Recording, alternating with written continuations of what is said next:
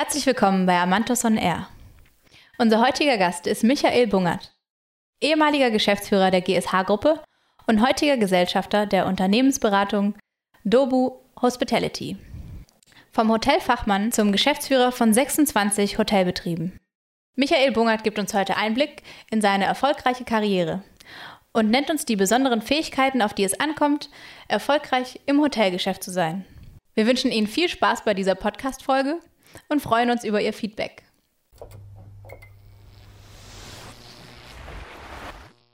Was ich aber ganz cool finde, ist, dass im Grunde genommen hier erstmal dieses Brasilianische, also das Brasilien wieder in den Vordergrund. Auf jeden Fall, ja. Äh, klar, klar. Da merkst du halt, wie krass, äh, was für ich finde, das Perverse ist, wenn du guckst, Brasil, Europa. so Ja, krass, gell? brutal, gell? Auch wenn du, wenn du überlegst, wie dicht Europa eigentlich besiedelt ist, äh, wenn du überlegst, Deutschland hat irgendwie 80 Millionen Einwohner und Brasilien hat 200 Millionen. Aber wie riesig Brasilien verhältnis ist, ist halt schon enorm, gell? Eine Riesenfläche, ja. Ja, ü- überleg nur mal, der Knüller ist ja wirklich auch in Brasilien, wie viel Flächen dort gibt, Ja, wo kein Mensch ist. ja. ja. Wirklich kein Mensch. Ja, das ist, das ist die beste Ecke eigentlich, finde ich. Im Hinterland, oder? Oh ja, aber da gibt es auch wirklich gar nichts, gell? Keine vernünftigen Straßen und so.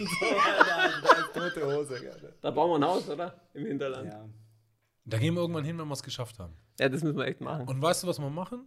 Und einfach nur das Ganze so quasi nicht noch so, so, so platt von wegen, ja, wir machen gar nichts, sondern wir gehen dann irgendwo an den Strand, wo wirklich aber kein Mensch hinkommt. Und dann machen wir eine Pommesbude auf.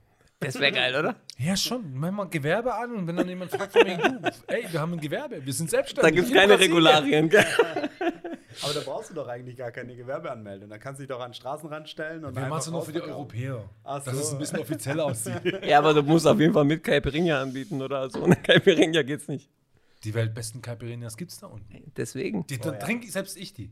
Echt jetzt? Ja, und vor allem, was, was, was ich, ich lache mich jedes Mal immer tot, wenn hier irgendwo du bist und die machen Caipirinha. Ja, immer mit diesem braunen Zucker. Ja, mal ja. nach, nach Brasilien und mal, kein Mensch macht Caipirinha mit braunem Zucker. Ja, ist so. Stimmt, ja, stimmt, aber Die hier ist es machen ja nur mit weißem Zucker. Ja. Und ganz schlimm ist auf diesen Karnevalsveranstaltungen, die hier sind, ey, da hast du das Gefühl, du trinkst Spiritus, was die, Ja, das geht gar das nicht. gar nicht. Aber die brasilianischen. Partys in Stuttgart, ey, da waren wir ja auch auf ein paar. Römerkastell oben. Ja, ja. Ansonsten genau. total cool, Ja. ja, ist halt echt viele Leute sind, ist so ganz witzig, aber die Kaipi kannst du nicht trinken. Kannst du nicht trinken. Ganz ehrlich, das ist gegen Fußpilz. Also, das ist Ja, das ist schon. Ja, brutal. das ist Voll, brutal. voll. Ja, wie oft warst du jetzt in Brasilien? Äh, fünfmal. Fünfmal. Und wo warst du überall? Das ist immer das ein bisschen Problem. Eigentlich, ähm, hauptsächlich war ich immer in Sao Paulo im Gefängnis. Okay. Ja, weil äh, egal in welches Haus du gehst, als Deutscher hast du ein Gefühl, das ist ein Gefängnis. Weil es kein Licht ist gibt, alles, oder wie? Nein, es ist alles Gitter. Ah, Es okay. sind überall sind Gitter. Also auch wenn du rausfährst aus Echt? dem Haus, ist du steigst erst ins Auto ein und dann geht das Tor auf, dann fährst du raus, das Tor geht zu und du fährst weiter. Und es ist im, im Grunde genommen, alle Fenster sind immer abgetönt, dass es auch keiner Ja. sieht. Und alle, alle Fenster, auch in dem Haus selber, ist immer Gitter davor. Also Ja. die, wenn ich in Brasilien bin, bei meinen Schwiegereltern oder damals, jetzt sind sie ja nicht mehr in Brasilien, äh, in Sao Paulo, ähm, wann immer wir in Sao Paulo waren, das war für mich wie Gefängnis. In dem, in, wie groß sind die Häuser da immer so?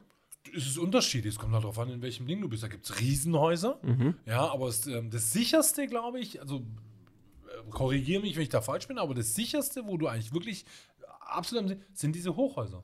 Weil Ja. die sind bewacht, Mhm. da ist immer ein Zaun drumherum, weil es gab zum Beispiel einen, ein, ein Bereich in Sao Paulo, super schöne Häuser. Und ich bin da vor, wann war das, glaube ich, drei, vier Jahren sind wir da durchgefahren. Da war, da gibt es ein relativ großes Krankenhaus auch. Ja, und da waren eigentlich die ganzen Ärztevillen, die da drumherum standen, alle zum Verkauf. Echt? Warum? Weil in Brasilien ist so ein Phänomen, die Favelas, die wandern. Echt? Ja, und da ist eine Favela eben an dieses Wohngebiet dorthin gewandert. Okay. Ja, und du hast dann so quasi hier die sensationelle Villa, unfassbar, und direkt daneben ist Favela. Ja. Dementsprechend ist die Kriminalität natürlich nach oben gegangen Ja, und alle klar. haben diese Dinge verkauft. Total. Und das passierte halt bei diesen Hochhauskomplexen, passierte das halt nicht. Weil die Ja. sind so zentral teilweise da eingebaut und ich glaube, das ist auch egal, in welcher Stadt du bist. Ja, so ist es. Du hast immer, du hast immer quasi einen Zaun um dieses Hochhaus rum und dann musst du dich vorne anmelden beim Portier. Dann lässt er dich erst rein. Der ruft quasi oben in der Wohnung an. Haben Sie einen Termin oder erwarten Sie Besuch und dann Sowas, geht oder? erst die Tür auf. Aber das ist ja ein normales Haus, oder? Das ist ja jetzt kein. Nee, das ist irgendwas anderes. Das ist eine Baustelle. Mit dem Bauzaun. Du musst, Bogi, du musst Kondominium eingeben und dann, und dann siehst du das. Okay. Kondominium. Aber ansonsten, sind das- was der Oberknüller ist, ist Santa Catarina. Was Boah, ist das? das ist der Hammer. Santa Catarina. Wa- was geht es Ist, das ist auch eine, ist eine Region und dann gibt es Blumenau. Blumenau kenne ich. Ja, Ja, ja, ja. Da Habe ich schon mal Blumenau gesehen. und ja, das. Coolste ist halt wirklich, Kannst da Deutsch steht reden, du- oder? Eigentlich. Da ist der Knüller, oh, Boschko, wirklich Hammer. Erstens mal, in der Stadt, du kannst ganz normal rumlaufen, die Frau kann da rumlaufen mit Handtasche offen und so weiter. Kein Überall Problem. Kameras. Super safe, Sicherheit extremst hoch. So deutschmäßig, gell? Kann man Ja, sagen. dann merkst du einfach, diese Region ist komplett europäisch. Ja, Ja. ja. Ja, dann hast du noch draußen, ah, wie heißt denn das? Ähm, war es auch so ein Dorf hinten? Das war so quasi das allererste Dorf, was es da gibt. Pommerode. Genau, Pommerode. Ja. Ja, also original Schwarzwald. Echt? Ja, da kriegst du Schwarzwälder Kirschtorte und keine Ahnung. Ach, Das was? ist Irre. Die haben auch in Blumenau, haben die ja auch einmal ähm, eine, eine deutsche Stadt quasi nachgebildet. Warst du das? Wie so Das ist dieses deutsche, das ist dieses deutsche Viertel, wo Ja, dieses genau. heute dieses Genau. Oktoberfest auch immer machen. Ja, genau. Das ist das größte, Das hab ich mal das ist das größte Fest in ganz Südamerika.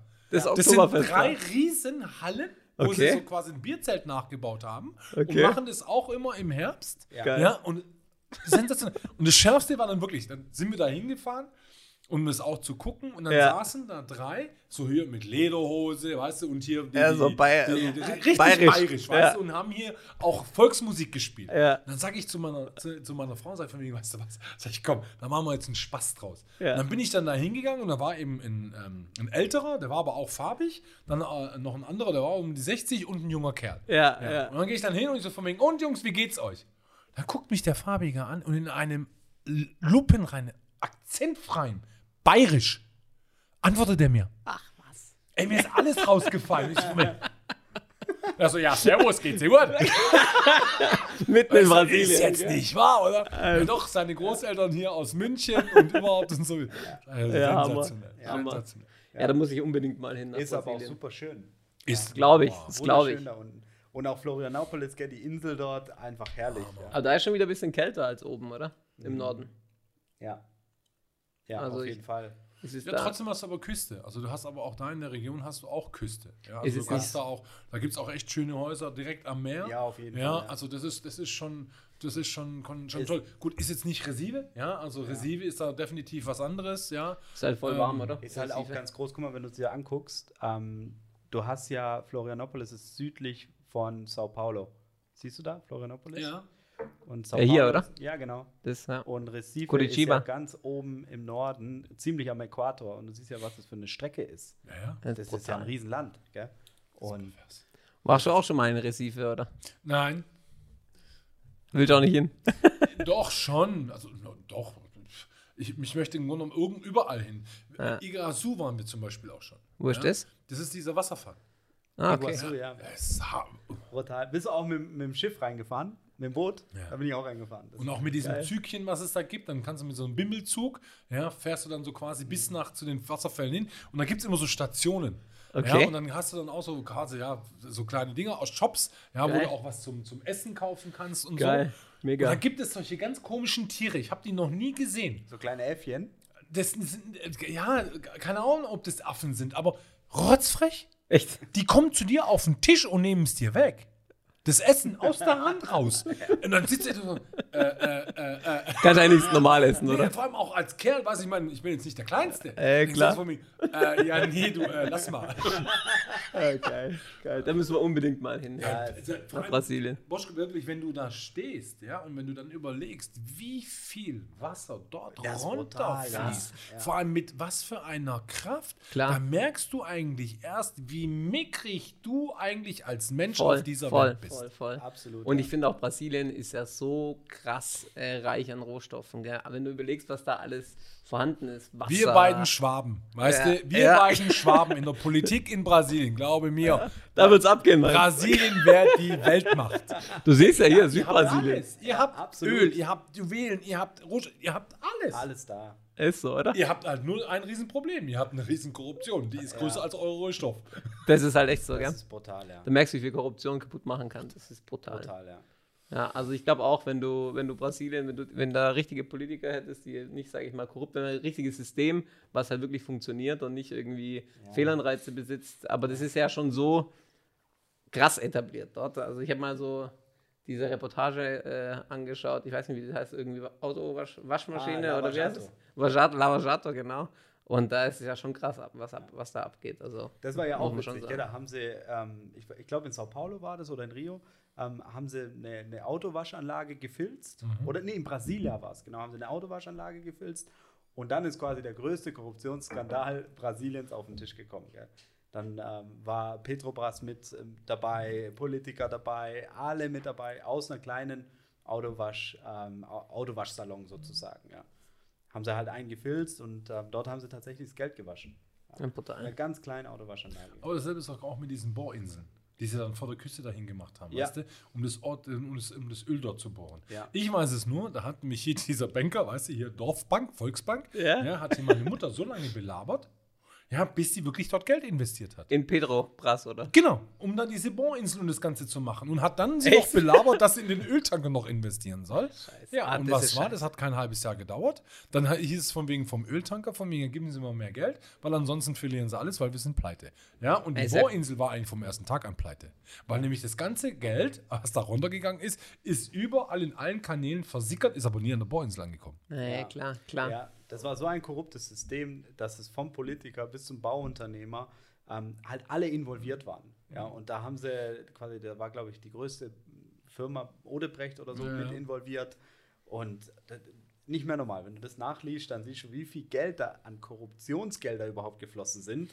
Das ist fast die gleiche Summe, wie überhaupt das ganze Vorhaben gekostet hat. Absolut. Das ist brutal. Komplett Wirklich verrückt. brutal. Kann ich, kann ich eigentlich gar nicht vorstellen, gell? Das ist halt eine komplett Kannst andere du nicht. Welt. Und vor allem, aber ich Das finde ist es so schade. Ja, weil voll schade. Es ist so ein lebensfrohes Volk. Es ist Voll, voll. sensationell. Vor allem, ich finde einfach so schade, weil das, was eigentlich Brasilien wirklich ist, das weißt du hier in Deutschland gar nicht. Ja. Weil Ja. hier in Brasilien kommen im Grunde genommen immer nur so quasi diese Klischee-Dinger an. Ja? Ja. Es ist Caipirinha, das ist der Samba und es ist Karneval. Ja, klar. Aber Ja, du das tauchst gar nicht das. ein in die Aber Kultur, gell? Das, was in die, wirklich Brasilien ist, auch kulinarisch. ja.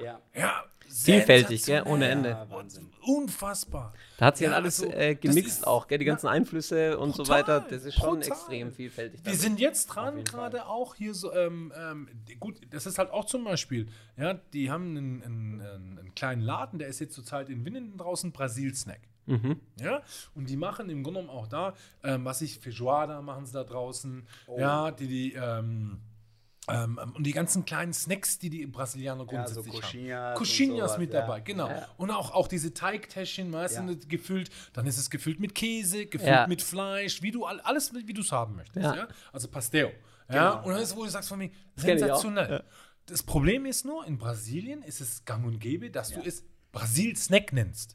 Ach so. Aber hier in Deutschland, wenn ich zu dir sage von mir, hey, da ist ein, ein Laden, der heißt Snack, dann sagst du von mir, ah ja, super. Da würdest du nie auf die Idee Nee. kommen, dass du da leckeres Essen Das stimmt, bekommst. ja, ja. Also saßen wir mit denen jetzt letztens irgendwann zusammen, ja, und er ist also ähm, auch, sie ist ähm, äh, hier rübergekommen mit dem Mann, den haben sie kennengelernt, erst Ja. bei Bosch. Mhm. Und ähm, ihr, ihr Bruder hat sie dann so quasi nachgeholt Mhm. und hat mit ihm das Ganze dort gemacht.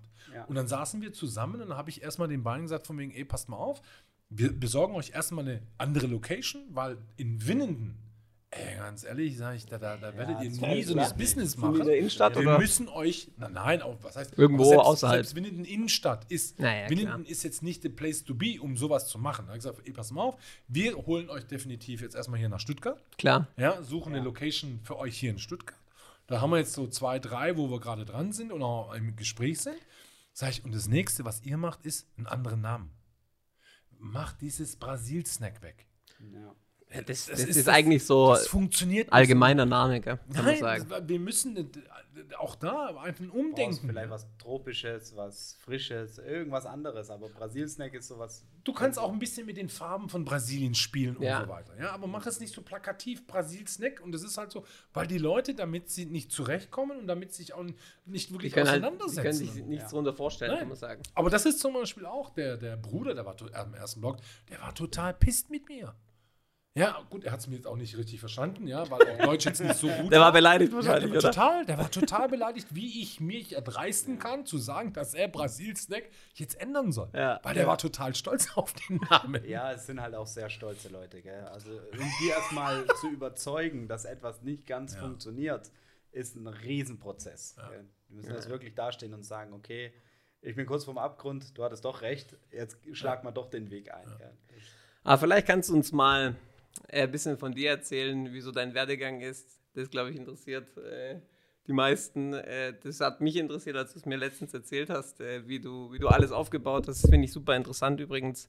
Aber ähm, da wollte ich dich einfach mal fragen, vielleicht kannst du kurz erzählen, wie du gestartet bist und Ich wollte sagen, wo, wo soll ich denn anfangen? was von, Ganz es gibt klein oder ga- von- von ganz klein, Irgendwann oder? von ganz früher, wie du willst, wie, wie du dich wohlfühlst. Also wir machen so, so einen Schnellraffer, ja, so einen Schnellraffer, so einen wo ja, geboren, so wie geboren, alt, wo,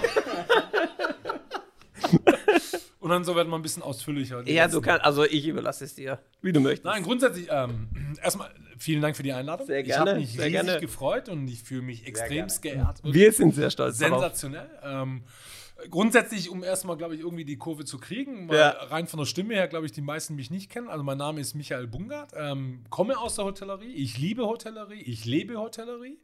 Ähm, ja, dazu gebracht haben mich eigentlich meine Eltern, ja, weil meine Eltern damals eben zweitgrößter Franchise-Nehmer von Wienerwald waren und das hier eben in dem schönen schwäbischen Stuttgartle. ja, und ähm, Sind Ja. auch Schwaben ursprünglich? Nee, so, ähm, deswegen, das hörst du bei mir an der Sprache. Ach stimmt, du hast ja, Ja, weil ich habe halt keinen Akzent. Und es war halt immer, also ich kann wirklich Schwäbisch, weil Ja. aufgewachsen bin ich auf der Schwäbischen Alb hinter Ja. Reutlingen. Ja. Ja, aber wir mussten zu Hause immer so quasi in Anführungszeichen Deutsch sprechen. weil, weil mein Vater kam mir und sagt von mir, Jung, ich verstehe kein Chinesisch. Ja, ja. Also sprech mit mir Deutsch. War immer so, so eine kleine, kleine Anekdote. Mein Vater zum Beispiel hat am Anfang, fand es immer total toll, einkaufen zu gehen. Und irgendwann mal hat er gesagt von mir, er geht nie wieder in diesen Tante-Emma-Laden bei uns im Dorf. Ja, Da sag ja. ich, warum? Da sagt er, ich verstehe die nicht. Dann ist er da hingegangen, er wollte nur Brötchen holen. Das hat eine halbe Stunde gedauert. Ja, weil die kommen von mir, ja, wollt ihr den wecken? Er so von mir, wen soll ich wecken? Ich will doch nur ein Brötchen haben. Weißt du? Und zum Schluss LKW. dann so, von, ja, und zum Ja. Schluss dann so von mir, ja, ähm, wer jetzt ja guckt? Und er so von mir, wohin soll ich gucken? Sind die, wo die einfach, die wollte ihm einfach nur eine Tüte geben. Ja, und das sind so sprachliche Barrieren dann eben gewesen am Anfang. Ha, die waren nicht unbedingt einfach. Deswegen mussten wir zu Hause Deutsch sprechen. Aber wie gesagt, ähm, und haben dann eben, wie gesagt, da bin ich aufgewachsen, ja, so, ähm, auch da immer so schön der Spruch im Eierkarton hinterm Buffet, ja, mit Kissen und Decke, ja, weil die Mutter am Zapfhahn steht, ja, und der Alte dann draußen die Hühner gemacht hat, ja, und von daher, äh, ja, Äh, geil. irgendwann auch mal hier unten Charlottenplatz, da ist jetzt dieses ähm, Amadeus, ja, wo da Amadeus Ja, mit drin ist. Das wo alle war, frühstücken gehen, ja. War früher mal äh, auch ein Wienerwald. Echt? Ja, und dann ist Ah, okay. meine Mutter mit mir so quasi spazieren gegangen, ich noch im Kinderwagen, ist dann einer gesagt, okay, komm, gehen wir mal kurz vorbei, mal gucken, was los ist, hat mich so quasi im Kinderwagen dann vor die Tür hingestellt und ist dann rein. Als, sie also, als wir noch spazieren waren, war schönes Wetter. Und dann ist sie reingegangen und hat dann gesehen von mir, oh, verdammt, ja, der Laden voll. Dann gleich nach hinten in die Theke, gezapft, gemacht, getan und hat aber nicht mitgekriegt, dass es anfängt zu regnen. Ja. Ja, also hat es aber einen Kinderwagen, der war noch wasserdicht. Heißt, da ist kein Wasser Oh, abgelaufen. Und schlecht. irgendwann lag Klein Bungert daneben da so quasi in der Pfütze und hat seinen Freischwimmer gemacht. ah, geil. Aber das ist normal, also irgendwie, das ist Geile so Story. dieses Selbstständige, ja. Das ist so, du, du, du lebst, du lebst. Du hast es halt gleich Betrieb mitgekriegt. Und du, nein, aber auch dann die, die Eltern. Und ich muss ganz ehrlich sagen, ja, ich habe, und das ist auch immer, wo ich immer sage von mir, ich habe keine schlechte Kindheit gehabt. Ich habe einfach eine andere Kindheit gehabt, Klar. wie jetzt die Ja. Kinder, ja, wo ihre Eltern einfach nur eingestellt waren. Ja, und ja. deswegen, mit Sicherheit haben wir Nachteile vielleicht gehabt, weil wir hatten nie richtig Ferien, weil Ja, Ferien immer waren arbeiten. wir immer arbeiten. Klar, das ja. glaube ich. Das glaube ich. Ähm, aber dafür hast du halt andere Vorzüge gehabt und sonst was. Gastro ist ja auch ein hartes Bus- Business. Also das darf man nicht unterschätzen. Gell? Du musst ja immer dann arbeiten, wenn die meisten Leute in Urlaub gehen. Gell? Und dann bist du am, am Schaffen. Am Wochenende die. Sommerferien meistens durch. Dann Ja, hast du klar. sowieso, dann kam immer der Vater und sagte von mir, habe ich eine ganz tolle Idee. Ich schicke mal alle in Urlaub. Klar. Dann habe ich so quasi mit meinem Bruder in einem Betrieb dann sechs Wochen durchgearbeitet, aber halt wirklich durch. Heißt morgens um neun angefangen bis abends um zwölf, weil mein Vater eben alle in Urlaub geschickt hat. Ja, Ja, ja. und mein Bruder und ich haben dann Durchdienst geschoben. Ja. Ja, und da haben wir so quasi dann, ja, Hühner verkauft, sonst irgendwas. Dann haben wir aber auch dann die ganzen äh, Läden irgendwann selber auch renoviert. Und wie viele Ja. Läden hat, hattet ihr dann? Insgesamt, acht. Also zu, zu Höchstzeiten okay. waren es dann insgesamt acht. Das ist schon viel, gell? Einiges, ja. Das ist super.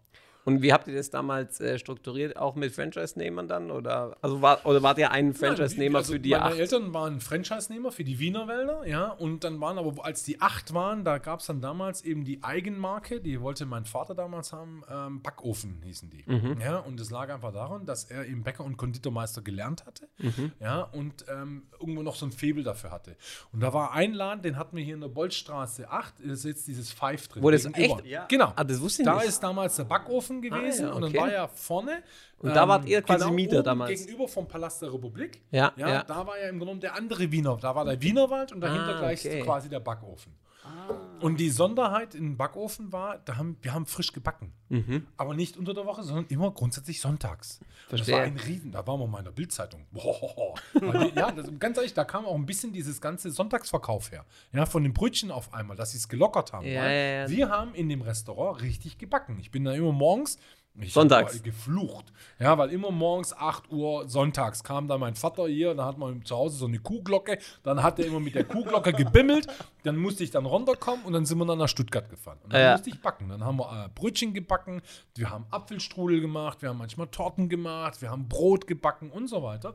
Und danach haben wir aber dann die ganzen Brötchen in die Wienerwälder verteilt. Mhm. Ja, und es war ein Schlager, weil mittags die ganzen Leute wissen oder wussten, hey, da kriege ich frische Brötchen. Ja, klar, Ja, klar. dann sind die Hat gekommen, haben ihr halbes Hähnchen gekauft mit den frischen Brötchen.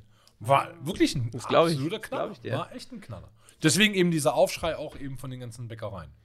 Es war ja auch so ein, äh, man kann ja ganz offen sagen, äh, Wienerwald war ja so ein Gastarbeitertrend, oder? Wo die Gastarbeiter nach Deutschland kamen. Ja Nein, nur die. Gastarbeiter wa- waren dafür, zu, äh, waren dafür verantwortlich, dass Wienerwald so erfolgreich Ja, war. absolut. Ja, weil absolut. ganz ehrlich, die Türken und so weiter, gerade auch mit Muslim, kein Schwein. Jugos. Dann waren auch, auch Jugos viele, ja. Aber äh, ja, die sind einfach gekommen, so von wegen, ja, super. Ja, und haben ein Sonntagessen jeden Tag bekommen. Ja, ja, weil voll. Hähnchen war früher eigentlich immer Sonntagsessen. Ja, Ja, ja. und jetzt haben sie es jeden Schmeckt Tag ja auch gut. Also ich, ich bin da Heute absoluter noch. Fan davon. Heute. Ja. Ja. also wenn ich irgendwo die Möglichkeit habe, in den Wienerwald zu gehen, heute noch. Ja, ich ja. war jetzt irgendwann letztens bei einer Vertragsverhandlung in Heilbronn Ja. und habe dann Wienerwald gesagt, von der Muschchen. Ja. Halbes Hähnchen mit Pommes frites und Salat. Nein, Und wie es kam dann der toll. Schwenk in die, in die Hotel? Äh, in Na gut, ist die, die, die Frage war irgendwann dann mal, als dann Schule vorbei war, ähm, wo es dann hieß von mir, okay, Bungert, was machst du irgendwann? Ja, dann war dann, ich bin irgendwann nach Hause gekommen und habe zu meinem Vater gesagt, von mir, du Papa, ich mache eine Banklehre. ja. Da guckte er mich total in den Gas und sagte von mir, was?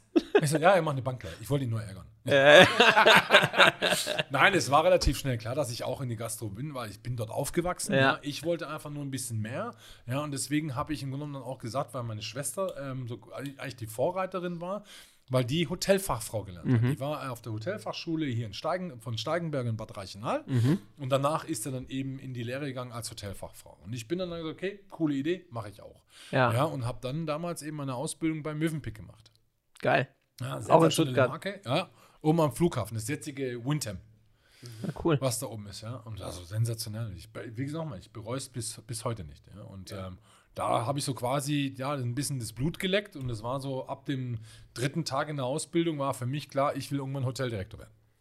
Das war so, hast du ja hast war, zum Ziel ja, gesetzt. das ist- ja. Na, es war für mich immer, ich habe immer gesagt, von wegen, der kleine Bungard braucht immer einmal eine Vision ja, Ja. und ich brauche aber Ziele. Ja, und die Vision ist etwas, was Ganz ich mit Sicherheit nie erreichen werde. Ja. Werde ich nicht. Ist aber auch nicht schlimm. Aber dafür habe ich immer so meine Etappenziele. Ja. Ja. und diese Etappenziele, die muss ich aber auch erreichen können. Und was war deine Vision von Anfang an? Meine Was- Vision war wirklich, dass ich meine eigene Hotelmarke und die relativ groß aufziehe. Ja, so ein bisschen Motel One-like. Ja, ja. Ja, wir sind jetzt auf einem guten Weg dorthin, ja, weil wir haben eine eigene Marke, die haben wir eigentlich recht gut auch, glaube ich, auch ausgearbeitet. Also mir persönlich gefällt es, aber das ist meistens so. Das ist so wie mit deinen eigenen Kindern. Du findest deine eigenen Kinder die schönsten, Äh, klar. ja, auch wenn sie potthässlich sind. Ja, also ist ja so. Ja, also von daher, das ist dasselbe mit der, mit der Marke. Ich hatte jetzt letztens, gestern hatte ich, gestern war es sogar, hatte ich ein Telefonat auch mit einem, der hat auch eine neue Marke da gemacht. Ja. Ja, ähm, ist auch ein ehemaliger Koreaner. Und dann haben wir uns auch lange drüber unterhalten und habe ich mir seine Internetseite angeguckt, wo ich dann persönlich sage von mir, ja, Geht. Nicht so.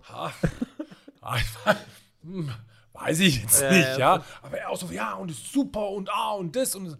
klar, ja, wenn du Natürlich, wenn du's- ist oder sonst Ja. irgendwas. Ist ja auch so ein psychologischer Effekt. Emotional da ganz anders Klar. mit dabei. Weißt Klar. Ja, absolut. Aber da kannst du halt auch viele Fehler machen, glaube ich. Wenn du, ich sag mal so, wenn du von, also wenn du so viel Zeit investiert hast in was, dann gibt es ja so einen psychologischen Effekt, dann bist du gleich so krass investiert in irgendeine Sache und hast dann Sunk-Costs. Und dann musst dann, dann zwingst du dich unbedingt, äh, dass das, was du gemacht hast, dass das unbedingt gut sein muss, weil du ja so viel Zeit reingesteckt hast und weil du ja so viel drüber gehirnt hast und so weiter. Und das ist, glaube ich, führt auch zu vielen Fehlentscheidungen, glaube ich. Nein, vor allem, ich bin immer der Meinung, dir muss halt von vornherein bewusst sein, es ist schön, eine neue Marke zu Ja. machen, jetzt zum Beispiel gerade in der Hotellerie, aber du darfst bitte nie eins vergessen, ja, es kann irgendwann mal der Punkt kommen, wo du dir selber eingestehen musst, Ja. das funktioniert nicht. So ist es, 100 Prozent. Ja, und das ist halt oftmals bei vielen, die einfach sagen von wegen und weiter und weiter und weiter machen und Ja. sich dann irgendwann verrennen und dann merken sie irgendwann von wegen, verdammt, ich, ich bin am Ende. Ja, und das ist zum Beispiel auch so ein bisschen jetzt das, Ja. das, das, das, ähm, was ich, das Resümee aus dem gestrigen Telefonat, ja, weil er hat da so dran festgehalten und dann kam man so, ja, und jetzt kam Corona, wo ich sage von wegen, ja, Jung, aber ganz ehrlich, verstehen Sie mich nicht falsch, Corona kam bei allen. Ja, klar. Das Ja, ist ja also sie sind jetzt nicht der Einzige. landesweites also Thema. Von daher, wir sind alle dort involviert, ja. Und aber das ist halt auch, wo ich sage, von wegen, die, die irgendwo breiter aufgestellt sind, sind da definitiv besser aufgestellt. Und das Ja. ist das, wo wir halt auch sagen, wir gehen nicht nur den einen Weg. Ja, klar, versuchen wir, wo immer wir können, unsere eigene Marke zu platzieren. Aber ich bin zum Beispiel, ich persönlich, darfst du normalerweise gar nicht laut sagen, als ähm, so langjähriger Akorianer, weil ich war fast zehn Jahre Akor. Ja, Zehn Jahre ähm, warst du bei ist 2000, von 2004 bis 2012. Und da hast du deine Ausbildung auch gemacht. Nein, ich, bei Mövenpick habe ich meine Bei Ausbildung Mövenpick, okay. gemacht. Ich Und war bei dann Mövenpick, ich war bei Interconti und dann war ich auch dann irgendwo noch bei Accor. Okay, Genau. verstehe. Und zwischendurch war ich mal drei Jahre bei meinen Eltern in den Betrieben. Ja. Und da habe ich mal richtig malochen gelernt. Meine Güte.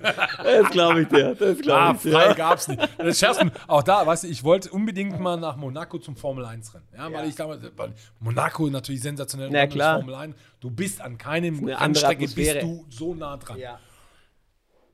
Vier Tage waren das. Ja. Ich musste eine Woche davor Durchdienst machen, also wirklich von morgens bis abends durcharbeiten, ohne frei, und zwei Wochen danach. Damit ich so quasi die Legitimation von meinem Vater bekommen habe, dass ich diese vier Tage nach Monaco darf. Und wie viel hast du dann immer gearbeitet pro Tag so im Durchschnitt? Im Grunde von neun bis um zwölf. Jeden Tag. Jeden Tag.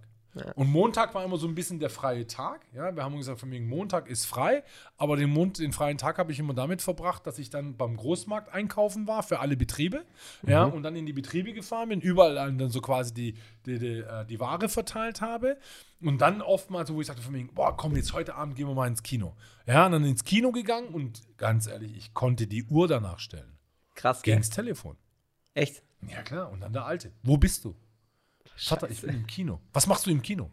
Naja, ich habe heute halt- frei. halt Wie, du hast frei? ich so, ja, Entschuldigung. Ja. Ich habe sowieso nur einen Tag. Alle anderen haben zwei Tage. Ich, sag, ich habe nur einen Tag. Und habe den halben Tag damit einkaufen verbracht. Sag ich, ich gehe jetzt wegen zwei Stunden gehe ich ins Kino. Das reicht. Ja, wenn du meinst, wenn du dir das erlauben kannst. Also dieses, dieses schlechte Ja. Gewissen einreden. So. Ja, genau.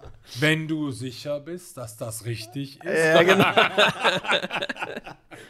ja, geil. Super. Ja, na, aber wie gesagt, ähm, wie gesagt, Ausbildung als Hotelfach in, bei Mövenpick, dann eben ähm, Bundeswehr auch noch gewesen, ähm, dann äh, bei Interconti gewesen, habe dann aber auch dann, wie gesagt, ähm, vor Interconti noch die drei Jahre bei meinen Eltern.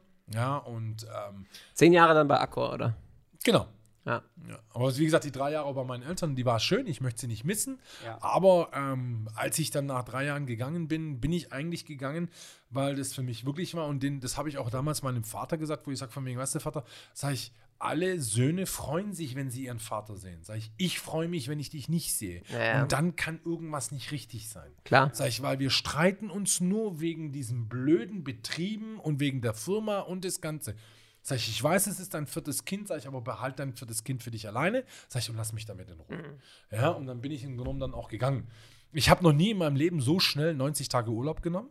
Ja, weil meine Mutter kam und sagte von mir, unterschreib hier mal. Dann sag ich, was ist es? Ja, jetzt unterschreib doch einfach. Dann habe ich das unterschrieben. Dann sagt sie vor, so, du hast gerade auf deine 90 Tage Urlaub verzichtet. Sag ich, ach, sag ich, boah, bin ich aber erholt. Ach, und braun gebannt noch dazu. Da hast du eigentlich nie richtig Urlaub gemacht, oder? In den drei Jahren gar keinen. Ja. Und danach? Auch nicht. Okay, deswegen sag ich ja. Also wobei, ich war letztes, let- doch letztes Jahr habe ich ähm, seit, seit langer, langer Zeit, aber das lag einfach daran, weil ich ja dann bei der GS da gegangen bin, war auch dann in Brasilien und dann zum allerersten Mal wirklich so zweieinhalb Wochen Urlaub gemacht. Ja. Ja, ich habe dann tagsüber wirklich mein Handy in den Safe reingelegt. Ja, Laptop habe ich erst auch eine Kunst heutzutage, das Ja, hinzukriegen. und das ist. Ich ist habe echt die, hab die ersten fünf Tage echt kämpfen müssen. Das glaube ich, ja. Das ist. Das, da bist du halt schon drin in, der, in, der, in dem Thema. Du hast halt auch Verbindlichkeiten das und ist- so weiter, die musst ist du halt einhalten, brutal. klar. Das ist, boah. Klar. Ja, aber, w- musst du es wirklich? Boschko, Nee, mal ganz man ehrlich. muss es eigentlich nicht, aber, aber, früher es, ist, ging es doch auch ohne. es ist Gewohnheit als großen Teil, glaube ich. Der Mensch ist ein Gewohnheitstier am Ende des Tages. Du hast dich daran gewöhnt über Jahre, über jeden Tag und du kannst, du musst Erwartungen, also diese, ich sag mal, Social Media an sich äh, kreiert ja irgendwelche Erwartungen auch. Also wenn du immer erreichbar bist, logisch, wenn du da eine WhatsApp bekommst, dann musst du zurückschreiben. Wenn du nicht zurückschreibst, der, die andere Partei denkt sich natürlich, okay, hä, der hat doch jetzt gelesen, Aber warum schreibt er nicht ja, zurück? genau, genau, das ist das Schlimmste. Ja, wegen genau. Zwei blaue, zwei blaue Häkchen. Der hat es gelesen, warum andere Ja, genau. Aber das ist die, ist Psychologie einfach. Das ist so. Deswegen. Aber deswegen haben auch viele diesen, diesen Ding auch ausgemacht, Ja. ne? Dass du einfach nicht siehst, von wegen, wann Ja, war das ja. letzte Mal online. Weil auch ganz oft erwische dich dabei von mir, ja, der war doch jetzt gerade online, warum hat er denn meine Nachricht nicht gelesen, ja? Und du sagst so, ach, der interessiert sich nicht mehr für mich. Ja, genau. Aha, aha, okay. Ah, okay, dann muss ich mich nach was an. Ich glaube, da entstehen viele Streit, Streitigkeiten dadurch. Brutal, brutal. Also, das muss man schon sagen. Nein, aber ich glaube, dieses, diesen, dieses Thema auch jetzt mit meinen Eltern wirklich hat mich aber da auch ein bisschen geprägt, weil auch damals jetzt, egal wo ich gearbeitet habe, war immer für mich dieses schlechte Gewissen. Ja. Ja, wenn du irgendwann mal dann mal pünktlich gehen. Ja. Für jeden anderen ist es normal, wenn du morgens um 7 Uhr kommst, ja, dass du definitiv dann auch pünktlich gehst. Ja, Klar. und wenn ich dann mal um 18 Uhr gegangen bin und so weiter, ich hatte schlechtes Gewissen. Das glaube ich dir. Wirklich total beknackt, wo ich sagte ist aber Wunder, bist du noch ganz sauber? Aber ich bin dann wirklich gegangen und hatte ein schlechtes Gewissen. Und immer, auch da war es immer, auch zum, zum Schluss, dann rief irgendein Gesellschafter an. Er sagt von mir, ja, wo sind Sie? Das, du hast quasi also ein schlechtes Gewissen gehabt und das schlechte Gewissen wurde nochmal bestätigt Ja. durch den Anruf. Richtig. Ja, aber wobei, die haben doch nicht immer gesagt von wegen, ja, hier, wie, wie können sie oder sonst irgendwas. Nee, Ganz klar. im Gegenteil. Klar. Ja, ähm, aber das für, die, für mich persönlich war von mir, verdammt, hat er mich schon wieder erwischt. Und dann wann bist du dann zur GS da? Ich bin äh, 2012, also es war im Grunde genommen, war ich eben bei Arcor, ähm, habe bei Arcor dann äh, angefangen damals im, bei Novotel, ja, als stellvertretender Empfangsleiter und dann bin ich so diese Karriere durch, ja, mit? Empfangsleiter, Empfangsleiter für zwei Hotels, dann im genommen hier äh, dire- äh, stellvertretender Hoteldirektor, stellvertretender hier Hoteldirektor für zwei Hotels, dann äh, Resident Manager, dann irgendwann eben Hoteldirektor. Ja, ja. Und dann hatte ich so quasi mein Etappenziel. Ja. so, huhu, total Große cool, Vision, einen Schritt näher. Ja. Und dann ähm, war eben 2009 bin ich dann nach Böblingen in das Merkur und habe das dann da als Hoteldirektor auch übernommen.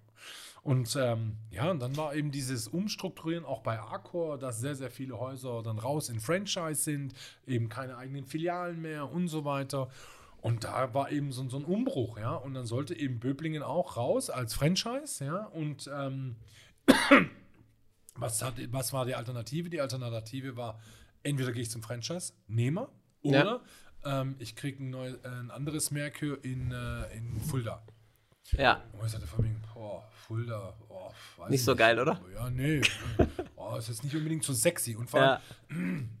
ich bin auch sehr emotional in Bezug, wenn, wenn mir irgendwas, immer auch damals schon, äh, auch als ich Empfangsleiter war, für mich war, erstmal ist es mein Hotel, Ja. dann kommt ganz lange nix und irgendwann kommt Accor. ja. Ja, und so war auch das Böblinger Haus. Das Böblinger Haus war erstmal mein Hotel. Es war mein Haus und dann, wie gesagt, ganz lange nichts und dann kam Arcor. Ja. Und das, das habe ich aber auch nie abgelegt. Ja, das, ich glaube aber auch, das war ein bisschen so, wenn man es Erfolgsrezept nennen kann, war es das halt. Ja. Ja. dass ich im Grunde genommen mich so identifiziert habe damit, ja, und deswegen es als mein eigenes behandelt Ja. habe. Und dann bist du halt auch ganz anders an die Sache drangegangen. Ja, klar. Hochzeiten, ja. In Böblingen haben wir eine riesen Terrasse draußen. Wir haben an einem, in einem Sommer haben wir da, glaube ich, ähm, etwas mehr als, also ich glaub, acht, acht äh, Hochzeiten dort gemacht, ja. Und wir hatten im Grunde genommen, das war schon so, so dreist, weil wir hatten Bankenräume, ja, die waren auch recht groß, aber maximal 160 Personen. Mhm. Ja, und dann kamen eben Hochzeiten und die kamen dann so von mir, ja, und ich habe 220 Personen und ich will aber die Terrasse und keine Ahnung, ich so von mir, ja, gar kein Problem. Heißt aber im Grunde genommen, es gab nie einen Plan B.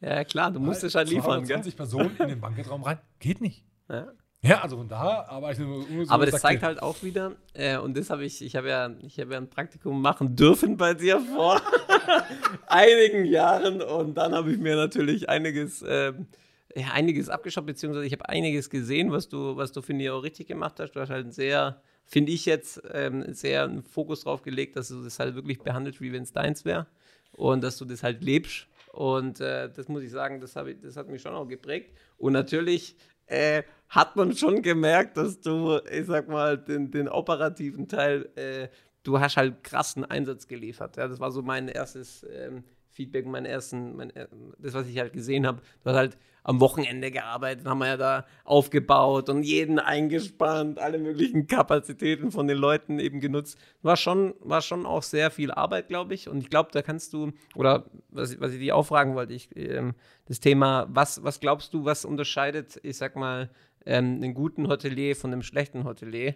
Ähm, was sind so die Key Facts, die für dich ähm, dafür sprechen? Ein, ein Punkt war auf jeden Fall das Thema, was du jetzt gerade gesagt hast, glaube ich, dass man halt sich identifiziert mit dem, mit dem Geschäft ähm, und es wirklich auch lebt. Aber was gibt es denn noch aus deiner Sicht für Faktoren, die, diesen, die einen äh, guten Hotelbetrieb einfach ausmachen? Das ist die Operative. Ganz ehrlich, ich, ähm, ich habe ganz viele Kollegen damals gehabt, ja, die waren genommen Verwalter. Und äh, Direktoren dann auch gerade auch bei Arco. Aber das ist nicht nur Arco, sondern das ist auch IHG, das ist Hilton, ja, die ganzen Eigenbetriebe, weil die Direktoren oder auch alle Mitarbeiter sind immer der Meinung, ich sitze hier in meinem Kokon, mir kann schon nichts passieren, weil es ist ja ein großer Konzern. Ja, ist ja. auch hier Corona, pff, was soll mir schon passieren? Ich kriege schön jeden Monat mein Gehalt. Ja. Ja, ähm, deswegen, die, die meisten Direktoren waren Verwalter und das ist, das geht gar nicht. Sondern für Muss halt proaktiv sein, oder? Ja, nein, für mich ist es einfach, wo ich sage, für mich, nein, ich muss draußen, also ich muss am Gast, weil mal ganz ehrlich, und das ist wirklich so. Ja, das ist, ähm, es gibt so, so, so ein bisschen so, die Politiker gibt es, ja, Ja, ja. und es ist aber für jeden Hotelgast, ja, aber müsst ihr, äh, geht mal selber in euch wirklich tief Ja, rein. ja. Wenn ihr irgendwo in einem Hotel übernachtet und der Hoteldirektor begrüßt euch, das geht euch runter wie warmes Öl. Ja, da ist ein emotionalen Aspekt, gell? Das ist einfach so, ja. Und das ist, und das war mein Ding, wo ich immer sagte von mir, nein, ich muss in die Operative, ich muss raus. Und deswegen war für mich auch nie, dass ich früher gehen konnte, sondern nein, ich muss abends, dann, wenn es Geschäft ist. Und das ist einfach, ja, zwischen 19 und 22 Uhr. In einem Business-Hotel ist ganz normal. Dann ist die Bar voll. Dann Ja. ist Restaurant-Leute da. Heißt auch wie die wiederkehrenden Kunden, aber auch Kunden, die, die zum allerersten Mal da sind. Und dann muss ich in der Bar Das sein. Wertschätzung. Ich muss in der Bar sein und ich muss so quasi der Gastgeber auch sein. Nicht nur spielen, sondern ich muss der Gastgeber sein. Und dann zum Smalltalk hingehen. Für mich war immer ganz wichtig, Leinwand. Ja, ich brauche immer irgendwo entweder einen riesen Screen oder ich brauche eine riesen Leinwand. War ganz ehrlich, ja. sind wir ganz ehrlich, sind wir auch da. 75 Prozent der Geschäftsreisenden sind immer noch Männer. Mhm. Mit was kriegst du die Männer? Fußball. Ja, ja, klar. Ja, Ja, Wirklich, Klar. Auch da, 24 Euro kriegen die Geschäftsreisenden am Tag für ihre Pauschale. Ja, geh mal in ein Hotel und trink mal da einen, einen, einen, Weizen. Ja, da bist du über 5 Euro. Ja, Würde jeder normalerweise nicht machen. Ja, und wenn ein normaler Gast da kommt, ohne irgendwelche Animation, ganz ehrlich, der sitzt da und befeuchtet seine Zunge an dem Weizen für die nächsten vier Stunden. Ja. Ja, dann hast du einen Weizen für 5 Euro Umsatz gemacht. Ja, und wenn du aber Fußball machst und die ein bisschen animierst und dann noch ihr. Ich habe immer, ich hab immer salzige Sachen rausgetan. Ob Ja. Erdnüsse, auch da Popcorn und so weiter. War immer alles salzig in der Bar. Ja. Warum? Damit die Leute Durst kriegen. Trinken sollen sie, trinken sollen sie. Ja. Das heißt also, das heißt also, du kannst sagen, eigentlich eine Kombination aus äh, vor Ort selber sein, auch sage ich mal diesen menschlichen Aspekt eben rüberbringen, zu sagen, hey, da ist also die, das Hotel ist jetzt kein Hotel als als Real Estate oder als Immobilie, nur ja schon von der Location her ist es fix, aber du hast halt diesen persönlichen Faktor noch vor Ort, dass du halt Ansprechpartner bist, dass du repräsentierst Du bist Gastgeber. und du bist Gastgeber im klassischen Sinne. Und on top hast halt noch eine, ein Sammelsurium natürlich aus, äh, aus Details für den operativen Betrieb. Jetzt zum Beispiel das Beispiel mit dem, mit dem Salz oder mit den Brezeln oder wie auch immer oder mit dem, ähm, dass, die, dass man halt die Leute oder mit dem Fußball, ähm, dass man halt die Leute animiert, um, um eben wirklich zu konsumieren, zu, äh, Zeit zu verbringen im Hotel. Ich glaube, das, das ähm, sind auf jeden Fall wichtige Faktoren, so wie ich dich jetzt, wenn ich dich richtig verstanden habe. Ja. du darfst halt nicht langweilig sein. Das ist einfach Ja. das. Ja, es ist, ich finde zum Beispiel immer, ich spiele unheimlich gerne auch mit Sinn. Ja, Ja. gerade wenn es um ein Hotel geht, weil das ist immer so ähm, ähm, für- für uns also grundsätzlich normal. Aber es ist immer so Dinge, wenn du zum Beispiel äh, in ein Autohaus reingehst. Ja, welcher Geruch? Welchen Geruch hast du im Autohaus? Es riecht nach neuem Auto. Ja. Das ist so ein ganz spezieller Geruch. Äh, Wenn du zu Douglas gehst. Du gehst zu Douglas rein und du weißt unterbewusst, jetzt kommt hier eine riesen Parfümwelle Parfüm, über ja, mich ja. her. Ja. Wenn du irgend, geh ins Kino. Wenn du ins Kino gehst, viel passiert Popcorn. subtil. Popcorn, ja, ja. klar. Pop- es riecht immer nach Popcorn. Ja. Hotel. Nach was riecht ein Hotel? Wie riecht ein Hotel? Eigentlich clean. Eigentlich nach gar nichts. Ja. Und das ist das, wo ich immer sagte von mir, nein, und das möchte ich nicht, sondern ich möchte einfach Leute, ja, also, was heißt verwundern, aber ich möchte Leute irgendwo abholen. Ja, ich möchte Leute begeistern, aber so begeistern, dass sie sich erstmal fragen von mir, äh, was stimmt hier nicht? Und deswegen bei mir war immer, dass es abends um sieb, ab 17 Uhr gab es frisches Popcorn. Und dieses wird in einer Popcornmaschine, wurde das in den Hotels in der Lobby frisch zubereitet. Heißt, ja. und immer so alle jede Stunde, ja, Ja. wurde nochmal eine neue Ladung gemacht. Ja. Natürlich das salzige Popcorn für die Bar, Ja, klar. ja, aber der Geruch war ja derselbe. Ja, klar. Ja, und dann hast du immer diesen Popcorn-Geruch in der Lobby gehabt. Und du hast oftmals gemerkt, die Gäste, die dann zum ersten Mal gekommen sind, kommen in die Lobby rein und bleiben erstmal stehen, weil Ja. sie merken von mir, okay, hier stimmt irgendwas nicht. Ja. ja. Aber ja. nicht jeder ist sofort drauf gekommen. Was, was stimmt hier nicht? Ja. Und es war einfach die Sinne, Geruch. Ja. Und da ich, Du, das, der passt, das passt hier gerade Ja. nicht, ja? Ja. Ich glaub Und halt das ist einfach das. Und du hast 100% recht. Also ich glaube, dieses, dieses Unterbewusste, was, was du wirklich aktiv nicht wahrnimmst, was so vielleicht durch die Sinne eben wahrgenommen wird, aber was halt in deinem Verstand vielleicht nicht oder in deiner Vernunft nicht ankommt, ich glaube, das, be, das be, beeinflusst den Menschen ja extrem. Also das ist ja auch so das Thema, zum Beispiel, ich habe mal ein Buch gelesen, Emotional Intelligence, es war mega interessant, weil da, da wurde auch so dargestellt, ähm, wie, wie das menschliche, ähm, die, wie die Wahrnehmung so funktioniert. Und das Emotionale wurde so verglichen mit einem Elefanten und sozusagen das Rationale ist sozusagen der Reiter des Elefanten. Und irgendwann, wenn der Reiter halt die Kontrolle, ver also verliert öfters die Kontrolle, sodass der äh, Ele Elefant halt komplett ausbüchst. Und es war eigentlich ein ganz gutes Beispiel, wo, wo es für mich auch immer so klarer wurde, okay, so funktioniert eigentlich der Mensch. Und du merkst halt richtig, die Sinne sind halt, da gebe ich dir 100% recht, das sehe ich genauso. Ähm, das ist schon ein extrem äh, wichtiger Faktor. Und was auch dazu äh, äh, spielt oder was, was ich auch gelernt oder zumindest gesehen habe, wo ich, wo ich dort, dort äh, bei dir arbeiten durfte, kann man schon fast fast sagen, war so das Thema äh, zum Beispiel diese Preissetzung. Also es ist ja so ökonomisch, ähm, ist ja immer so die Auffassung die, okay, äh, wenn ich es günstiger anbiete, das Zimmer, dann kriege ich mehr Nachfrage. So das Klassische, was jeder Ökonom, sage ich mal, im, im, im BWL-Studium beigebracht bekommt. Keine Ahnung, Nachfrage steigt, geringerer Preis. Und im Hotelgeschäft habe ich zumindest zum ersten Mal so das äh, Gefühl gehabt oder gesehen, ähm, was passiert, wenn, äh, wenn auch höhere Preise im Vergleich zum Durchschnitt der Konkurrenz eben angeboten werden, weil äh, das tatsächlich dann auch so wirken kann, auch Nachfrage erhöhend wirken kann, weil halt die Leute dann sagen, aha, wenn es schon teurer ist als der Durchschnitt, dann, äh, dann ist es besser. Also dann frage ich es mehr nach. Also man hat diesen, im Hotelbereich, glaube ich, hat man schon diesen Luxusaspekt.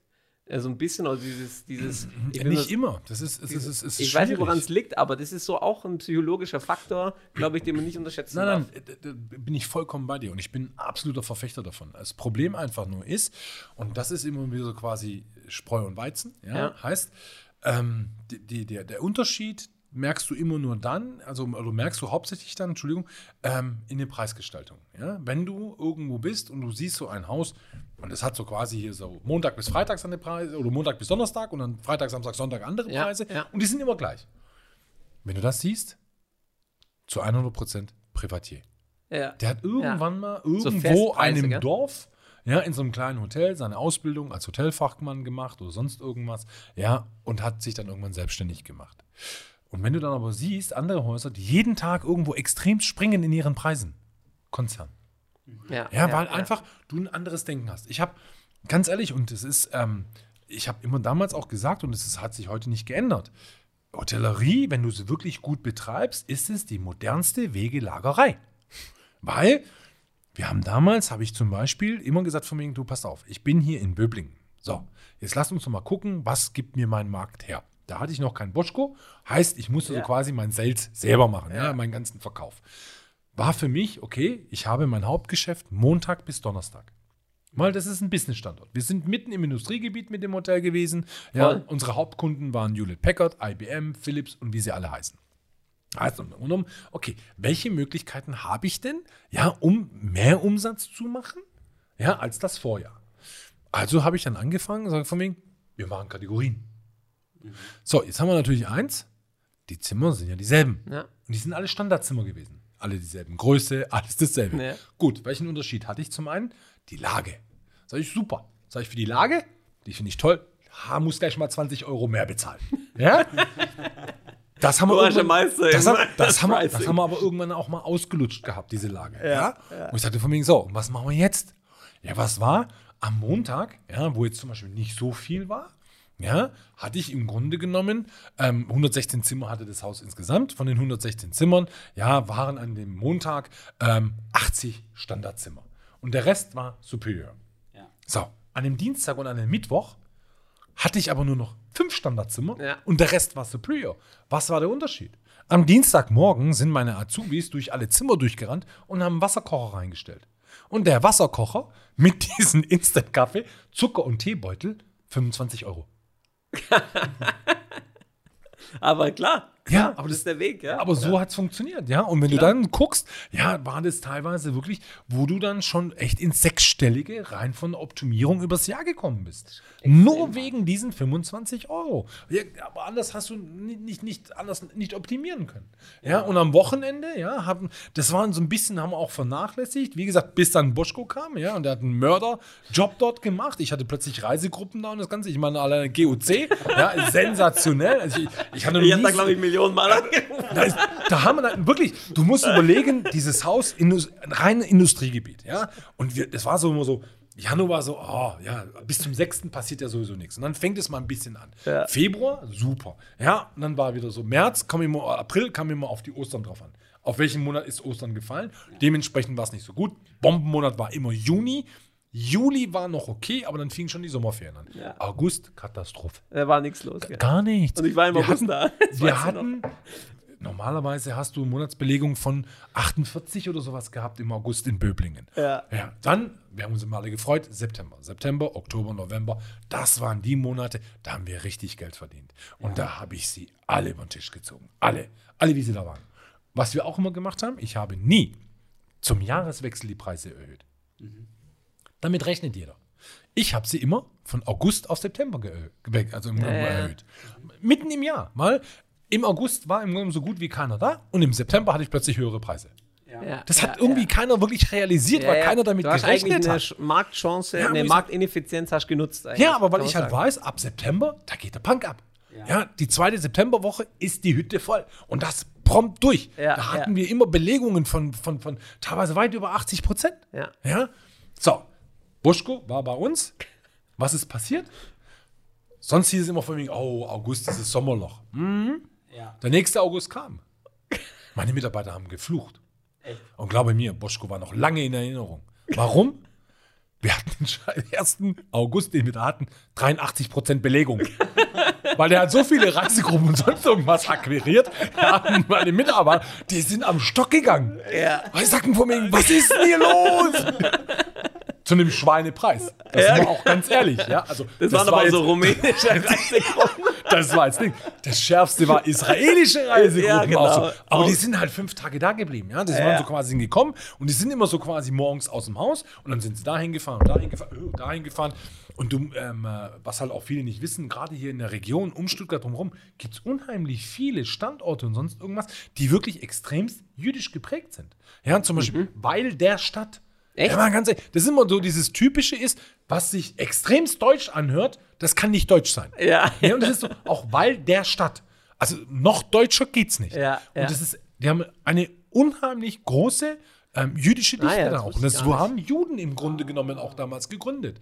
Ja, oder Ach, auch Walderstadt, dann, tatsächlich? Mhm, Walderstadt ist. Echt? Okay. Ja. Ja, wusste ich nicht. Wusste ich auch nicht. Ja, hat mir irgendwann irgendwann gesagt, wo dann irgendwann dann auch nachdenkt von mir, ja klar, das ist immer so, was ist dieses, dieses, ähm, ein sehr guter Freund von mir, ja, Eckstein.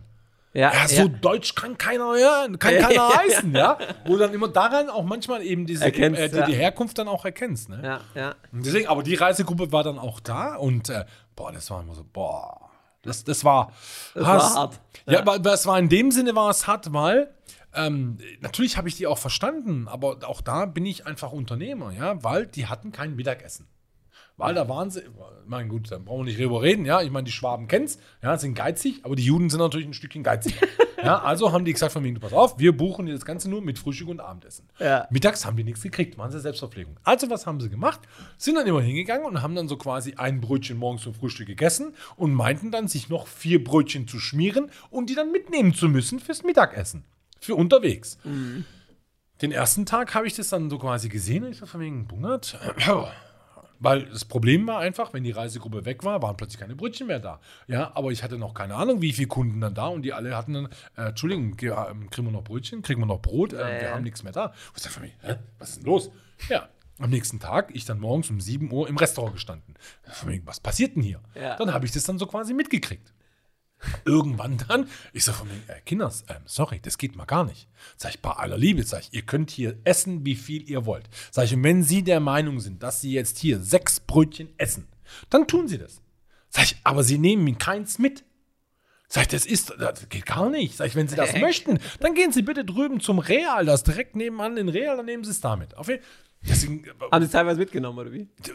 Teilweise unfassbar. Die haben das, ja, wirklich, die haben das Buffet teilweise wirklich kahl gegessen. Okay. Und dann, weißt du, dann emotional und dann war ich dann mit drin und kann, wo ich sage, für mich geht gar nicht. Und das Schlimmste war nicht dann nur von wegen, als dann einer dann irgendwann da stand und er dann kam mit seiner Schüssel, er hat sich dann noch Frosties geholt, kam dann mit einer Schüssel und zeigte mir so seine Schüssel und er so von wegen, hier, können Sie reingucken. Da sage ich nochmal, es geht nicht um das ja. Frosties, sondern was. Sie können es so viel essen, wie Sie wollen. Ja, das ist ja wie damals im KZ. Ja, aber von wegen, sag ich mal, guter Mann, sag ich mal ganz ehrlich, das hat jetzt hier mal gar nichts mit zu tun. Ne? Und das ist halt auch dann manchmal halt eben dieses Emotionale mit ja, klar. dabei und sonst Klar. was. Oder dann halt auch, weißt du, wir haben oft, ähm, immer wieder abends äh, unter der Woche, wenn im Sommer war, ja, haben, war halt auch für mich, weil ich das wollte, weil ich das toll finde, gab es immer Dienstag und Donnerstag Grillbuffet. Wir Ja. haben draußen den Grill hingestellt, ja, und haben draußen richtig frisch gegrillt. Ist cool. All Ja. you can eat. Ja, du hast da 21 Euro bezahlt und dann Ja. hast du da essen können, so viel du wolltest. Und du musst dir halt vorstellen, das Böblinger Haus hatte halt einen Außenpool und dann die richtige Beleuchtung. Dann Ja. der, der Bau war super. Du hast abends kein Auto, nichts mehr gehört. Dann haben wir noch eine schöne Anlage dort draußen gehabt und haben immer so, eine, so diese, diese Chill-Out-Musik da spielen gehabt. Das war wie Urlaub. Sensationelle Atmosphäre. Das glaube ich. Und dann hatten wir dann ein Buffet dann da stehen und dann war auch eben bei diesen Gruppen, dann kommen die zurück und dann gehen die raus mit den Fingern, nehmen das Essen und stecken Echt? so in den Mund, weißt du, und du sagst von mir, sag ich, guter Mann, ich meine, ich bin echt Gastgeber von Lei, also aus Leidenschaft, ich, aber es gibt Grenzen. Äh, okay. Sag ich, ey, nehmen Sie sich bitte einen Teller. Ähm, Ja, nee, wenn er einen Teller nimmt, muss er es ja bezahlen. Ich, Ja, ja, das ist eine anstrengende Diskussion. ja, das war, das war wirklich eine anstrengende Diskussion. Aber auch das, nochmal, es hat Spaß Das gemacht, auch das waren Learnings. Learnings. So ist es. Ja, und das hat uns, glaube ich, alle oder auch vor allem mich, hat es extremst eben geprägt für das, was danach Ja. kam. Und ich meine, das weißt du selber. Danach kam eben irgendwann die Chance für mich, ähm, ähm, äh, Geschäftsführer zu werden. Ja, von der GS Star selber. Ähm, ja, und dann haben wir im Grunde genommen ähm, ja auch relativ schnell Fahrt aufgenommen im Development. Ja, Genau, und, äh, ja. und da muss ich sagen, da habe ich großen Respekt davor, wie schnell ihr das äh, auch skaliert habt und in welcher Zeit ihr da, äh, wie viel waren es am Ende Standorte? Also als ich jetzt gegangen bin letztes Jahr, waren dann im Grunde genommen insgesamt über alle Gesellschaften, die wir irgendwo zusammengewürfelt haben, knapp 100 Hotels. Knapp 100 Hotels. Und das müsst ihr euch mal vorstellen. 100 Sieben Hotels Jahre. in, in sieben Jahren. Und ich glaube, da hast du äh, maßgeblich äh, dazu beigetragen, dass man das eben aufbaut, operativ. Und da ist eben, stellt sich mir auch natürlich die Frage, wenn wir jetzt darüber gesprochen haben, wie managt man ein richtiges Hotel, ich sag mal mit richtigem Betrieb, mit wahrscheinlich niedrigen äh, Personalkosten, zumindest mal wenig Personal, aber halt guten Personal, nehme ich an, mit generalistischen Aufgaben. Ja, so habe ich es jetzt mal mitgenommen, aber da, dazu kannst du ja nochmal später was sagen. Aber wie schafft man es, äh, ich sag mal, diesen emotionalen Aspekt, den du ja vorhin äh, dargestellt hast, dass man sagte, hey, Äh, man ist für den, man, man, man hat die, man ist die Seele quasi für das Hotel und das ist ja ein maßgeblich erfolgreicher Faktor. Wie schafft man diesen, diesen Faktor, wie schafft man es, diesen im, äh, Faktor im Betrieb sozusagen so zu skalieren, dass es, sage ich mal, zumindest mal 50, 60, 70 Hotels äh, auch mit, mitbekommen, beziehungsweise dass die das auch leben, weil Skalierung ist immer eine Challenge, denke ich, und immer schwierig. Und man, man hängt natürlich immer von etwas unbekannten Leuten ab, aber da würde mich jetzt mal interessieren, was du denkst, wie, was ist so die Erfolgsstory bei einer Skalierung äh, im Betrieb? Ähm, wie, wie schafft man das, diese Erfolgsfaktoren eben zu skalieren? Also nochmal, ich kann, kann dir nur davon berichten, wie ich es gemacht habe. Ob das jetzt das Richtige ist, ist, oder nicht, weiß ich nicht. Ich weiß es gar nicht, ob es auch da richtig oder falsch Klar, gibt. Ich glaube auch nicht. Ja? Ich meine, es gibt einige auch von den Mitbewerbern, die hier sind, ja, die wir auch soweit alle kennen, ähm, die natürlich auch eine ne gute Entwicklung hingelegt ja. haben. Ja? Eins muss man natürlich immer dazu sagen, das war einfach Faktor Zeit, ja, wir waren einfach zur richtigen Zeit am richtigen Ort. Ja, ja weil einfach in der Zeit, wo wir das gemacht haben, ähm, war einfach auch dieser Hotelboom da. Ja. ja, das ist, wir sind da echt durch die Decke gegangen. Dann war die Konstellation, dass wir im Grunde genommen von den Gesellschaftern her die Struktur hatten. Wir hatten die operative Seite, wo im Grunde quasi auch mein hauptsächlicher Part war. Und wir hatten eben die Immobilienseite mit dabei, mit den ja. ganzen Jungs eben hier ja, aus der Immobilienbranche. Äh, und dadurch äh, sind wir natürlich auch an Standorte gekommen, die hätten wir so als kleiner Operativer mit Sicherheit gar nicht hinbekommen. Ja. Ja, und ich glaube, dass diese ganzen zusammen, das ist das, was es ausmacht. Und ansonsten, ich bin einfach immer einer, der sagt von wegen, hey, all das, was ich meinen Mitarbeitern zumute oder was ich von meinen Mitarbeitern verlange, ja, kann ich nur dann verlangen, wenn ich es auch selber mache. Lead by example. Ja. Bitte? Lead by example. Ja, und das ist, und das habe ich nie abgelegt. Das habe ich wirklich nie abgelegt. Deswegen auch damals, als ich Geschäftsführer war, und das ist so, ähm, auch da mal irgendwann mal sagen, bei einer Großveranstaltung saß ich da und ein Bekannter, den auch, auch du gut kennst, ja, eben aus der Immobilienseite, der saß dann wirklich da und sagte von mir, weißt du, sagte, es sind so viele Leute in diesem ganzen ähm, äh, äh, Konstrukt hier dabei, ja, und wenn ich mir die, die meisten hier ansehe, die haben sich charakterlich alle extremst verändert, ja, ja. weil einfach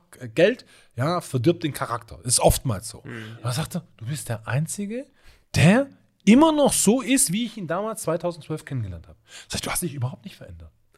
Das Gar ist nicht. Stärke. Und das ist das auch, wo ich sage von mir, wo ich sage von mir, ja gut, aber nochmal, warum soll ich mich verändern? Wegen, weil ich jetzt 2,50 Euro vielleicht mehr habe oder auch nicht. Ja, sondern mir geht es einfach darum, und das ist immer das, wo ich sage von wegen, es ist meine Leidenschaft, ja, und ich ja. muss leiden, also ich muss Freude dran haben Klar. und solange ich die habe, dann kann ich es gut machen. Wenn ich irgendwann mal die Lust verliere, dann muss ich gehen. Und das war zum Beispiel auch ein Grund, warum ich dann auch gegangen bin, weil es, es, viele Konstellationen dann gab. Es gab dann auch einige Änderungen intern, worauf ich dann einfach sagte von wegen, ich verliere gerade, ich merke, ich verliere hier gerade die Lust daran, mhm. ja, die Freude. Und wenn ich dann keine Freude mehr habe, dann, dann, dann bringe ich nicht 100 Prozent. Ja. Dann bring, kann ich einfach nicht 100 Prozent bringen. Ja? Und das ist halt auch, ich war Geschäftsführer, dann irgendwann auch, ähm, dann hatten wir schon knapp 20 Häuser und so. Aber ich bin dann immer noch ins Housekeeping gegangen und wenn es nur der Mann war, ich habe die Zimmer geputzt. Das war, da war ich mir nicht zu schade, ganz im Gegenteil. Nein, es ging im ersten Linie ging es darum, verdammt, da sind irgendwie Leute ausgefallen, die Firma ist ausgefallen oder sonst irgendwas. Und es ging darum, am Abend kommen Gäste.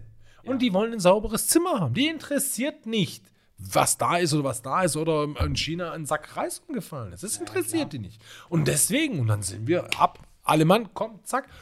Und dadurch kriegst du halt auch oftmals eben die Direktoren und so weiter dazu und die mhm. das normalerweise niemals gemacht haben.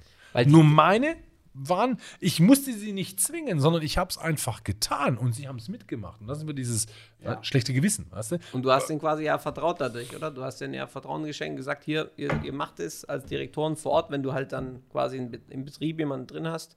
Und der weiß ganz genau, der kann sich auf dich verlassen. Und äh, das, aber der, der weiß ganz genau, irgendwo äh, schaust du schon drauf, dass es einigermaßen passt, äh, was, er, was er arbeitet. Und, aber du, du, gibst ihm halt das Vertrauen, dass er seine Entscheidung trotzdem treffen kann und gehst halt voran. Na, in sagen, so einer oder? Situation, du gibst solchen Leuten natürlich auch einen Vertrauensvorschuss. Und das ja. habe ich ihnen auch immer wieder gesagt. Dann sage ich, ey, passt auf, ich, ähm, wir kennen uns jetzt noch nicht so lange. Ja, wir ja. kennen uns jetzt vielleicht mal aus einem Gespräch, 90 Minuten, sonst irgendwas. Sage ich, das ist total toll. Sage ich, aber das wissen wir alle. Ja, in einer gewissen Zeit kannst du dich verstellen.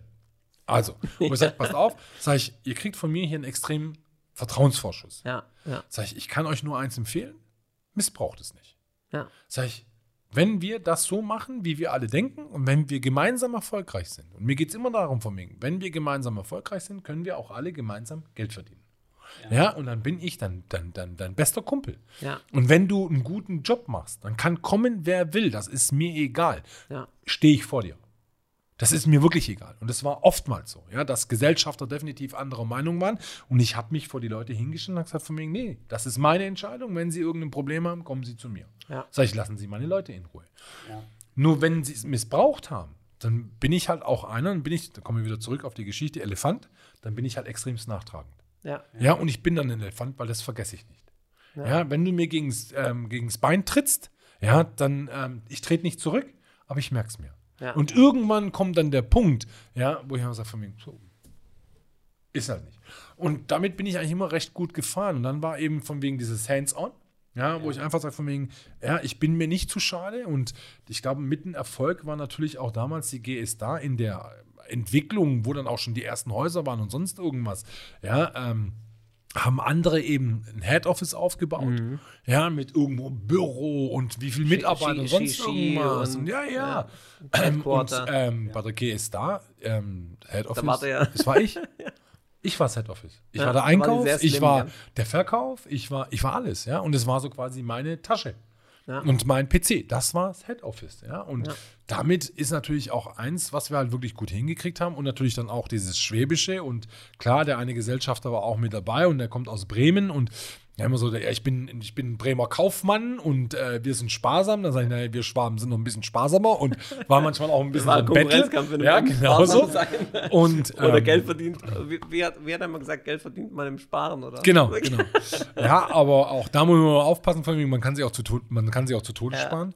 Ähm, aber das war halt mit auch so ein Erfolgsrezept, das was wir hatten, ja, weil wir natürlich dadurch relativ schnell einen sehr, sehr guten Cashflow aufgebaut haben, ja, mit dem du einfach grundsätzlich anders Ja. agieren kannst. Das hat euch nochmal dann den Boost gegeben äh, mit der guten Bonität, dass ihr dann halt noch schneller investmentfähig wurdet und, und dann halt auch wiederum. Ja, aber auch da, das hat wirklich, weil wir haben eine gute Performance hingelegt. Die Cash, der Cashflow war eben dann da. Dementsprechend waren aber auch die Bilanzen natürlich dann gut, ja. Und dann bist du relativ schnell auch irgendwann mal ja auf dem Bildschirm von Union Investment, Ja. DK und so Ja. weiter gekommen, ja. Klar. Und für uns war es einfach was. Und das werde ich nie vergessen, ja. Einfach für uns ist, äh, man redet immer so Start-up, ja. Ich sage immer von wegen, hey, wir haben angefangen und waren Amateure.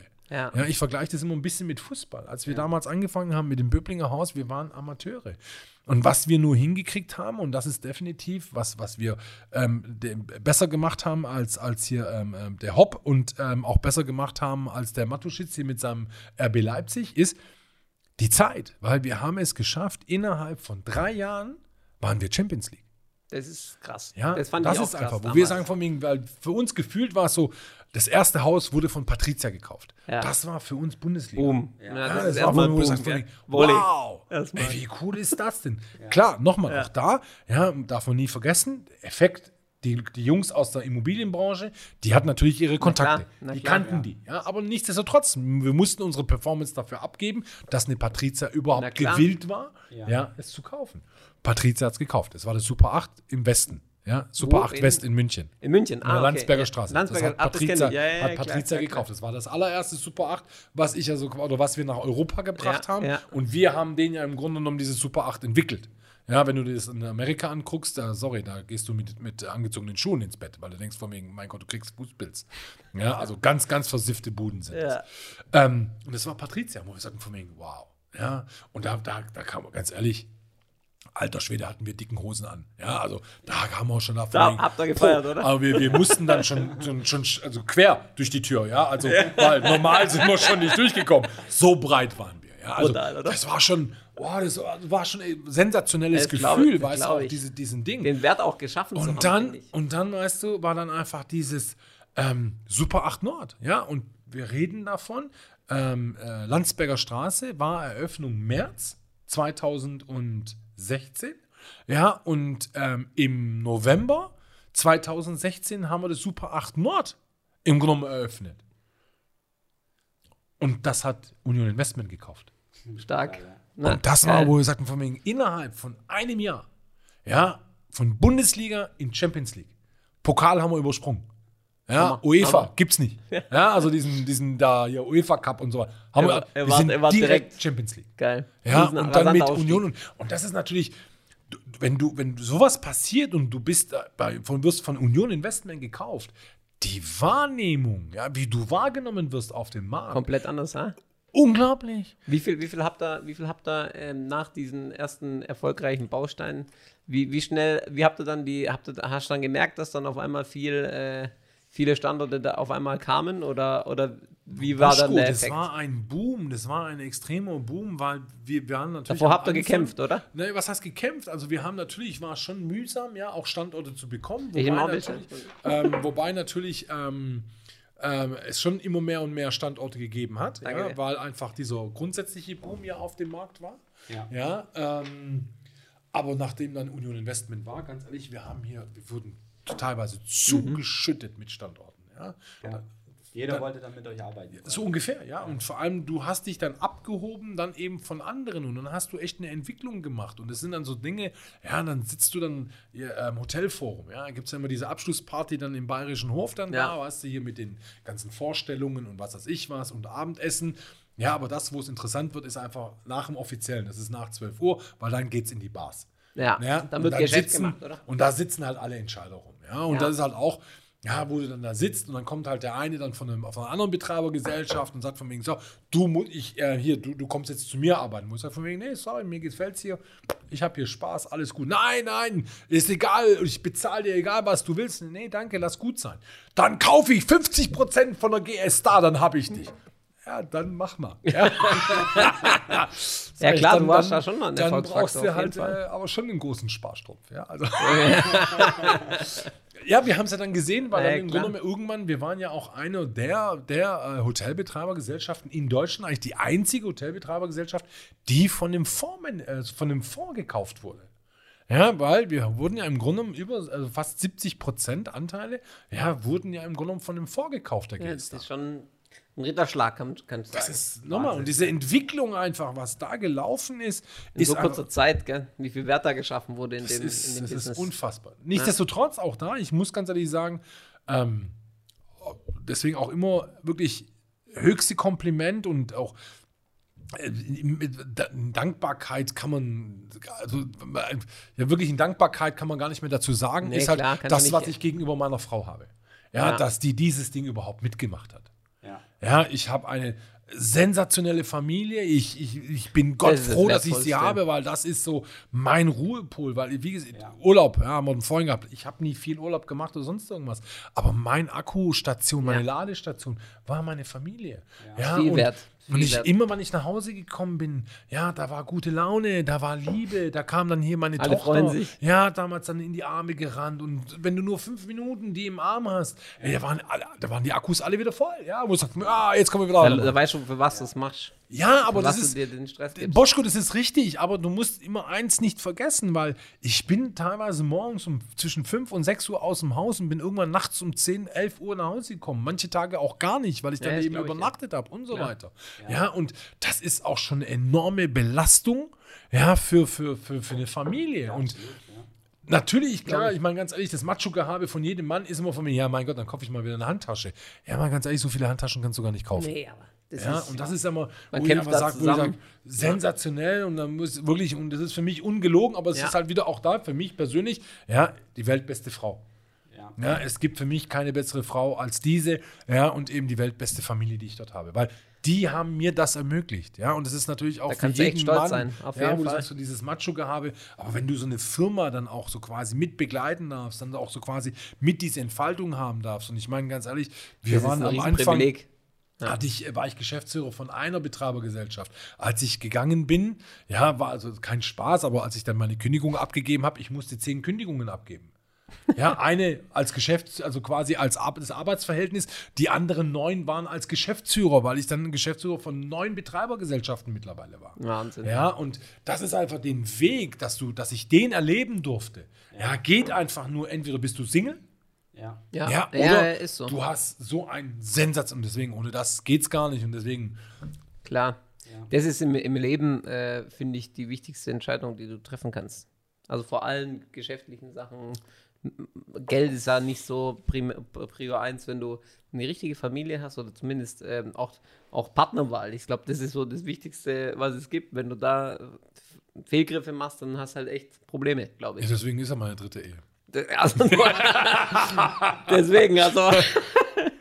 Jetzt, Zwei, äh, zwei, alle guten Dinge sind drei, oder wie Zwei, sagt ja, man? so ungefähr. Das mag schon so sein. Ja, nee, aber es ist wirklich so. Ja. Ja, es ist, ähm, es hat nicht, bei den anderen beiden hat es nicht wirklich geklappt. Und Ja. ähm, das Gute war damals wirklich, wir hatten uns darüber unterhalten. Es war ganz klar, was wir haben wollen. Es war auch immer klar von vornherein, wir wollen irgendwann selbstständig sein. Und Ja. diesen Weg, ähm, wo ich immer sagte, von wegen gehen wir zusammen. Aber das ist auch genauso wie das, wo ich immer sage, von wegen, Jetzt ist auch die Zeit dieses, dieses, dieses Payback, ja. Also jetzt ist Cashback. Also heißt Klar. im Grunde genommen auch jetzt, ja, das ist, worüber wir vorhin auch gesprochen haben, eben diese mit diesen Süßigkeiten, diese Brigadeiros.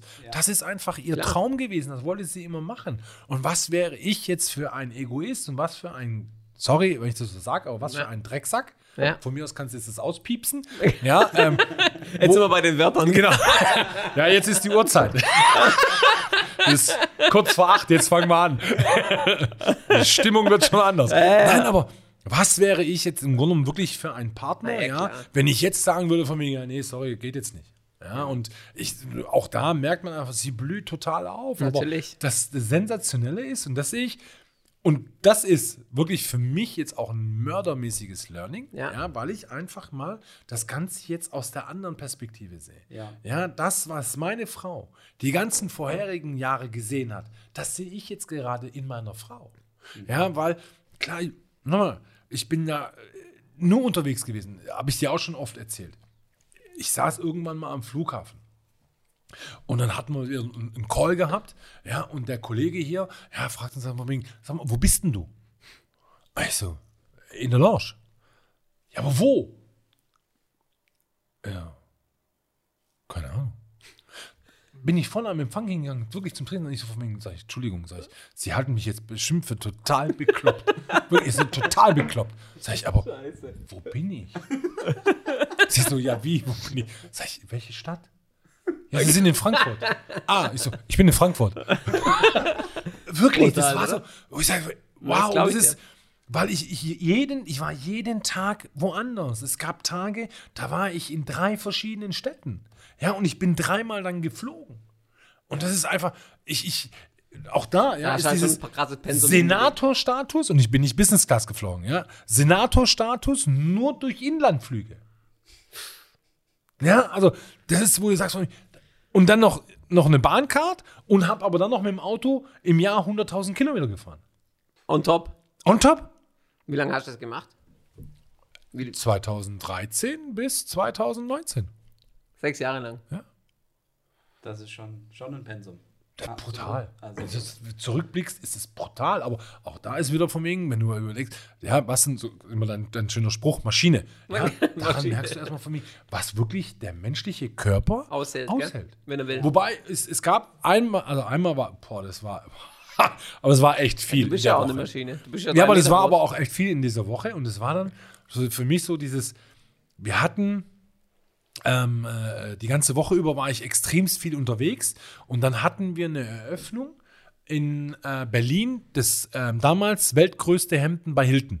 Ja, mit 344 Wo war das Zimmer, nochmal? Alexanderplatz. Alexanderplatz. in Berlin. Ah, ja, stimmt, stimmt, Ja, und da war die große Eröffnungsfeier und ah und überhaupt und sowieso.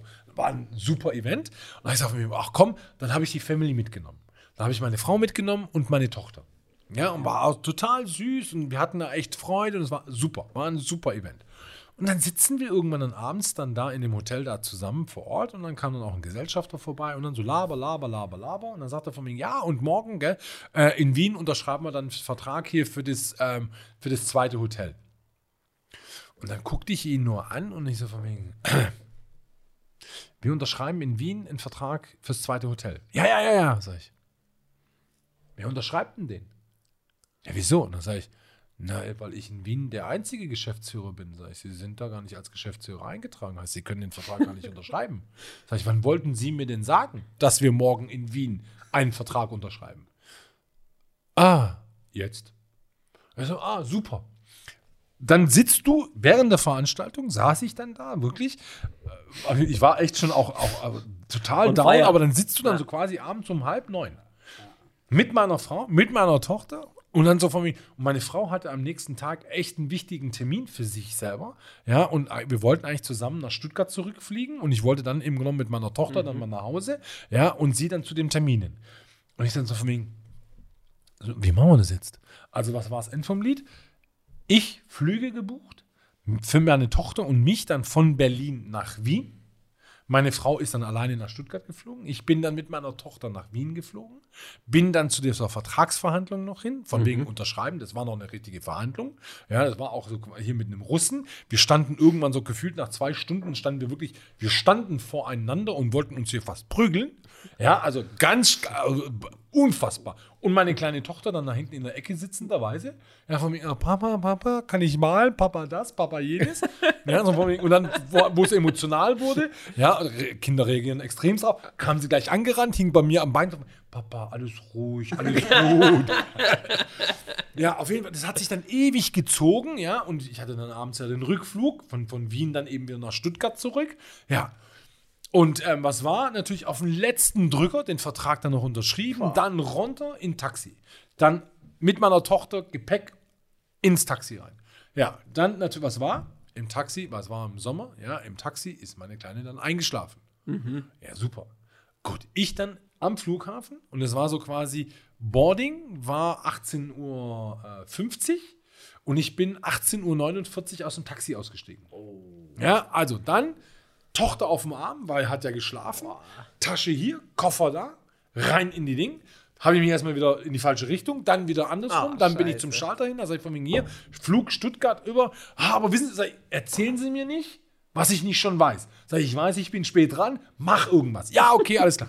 Koffer dann noch rein, äh, haben sie mir dann noch abgegeben, ja, oder abgenommen. Ich dann im Grunde genommen dann los, dann durch diese blöde Sicherheitskontrolle durch Ja, ja.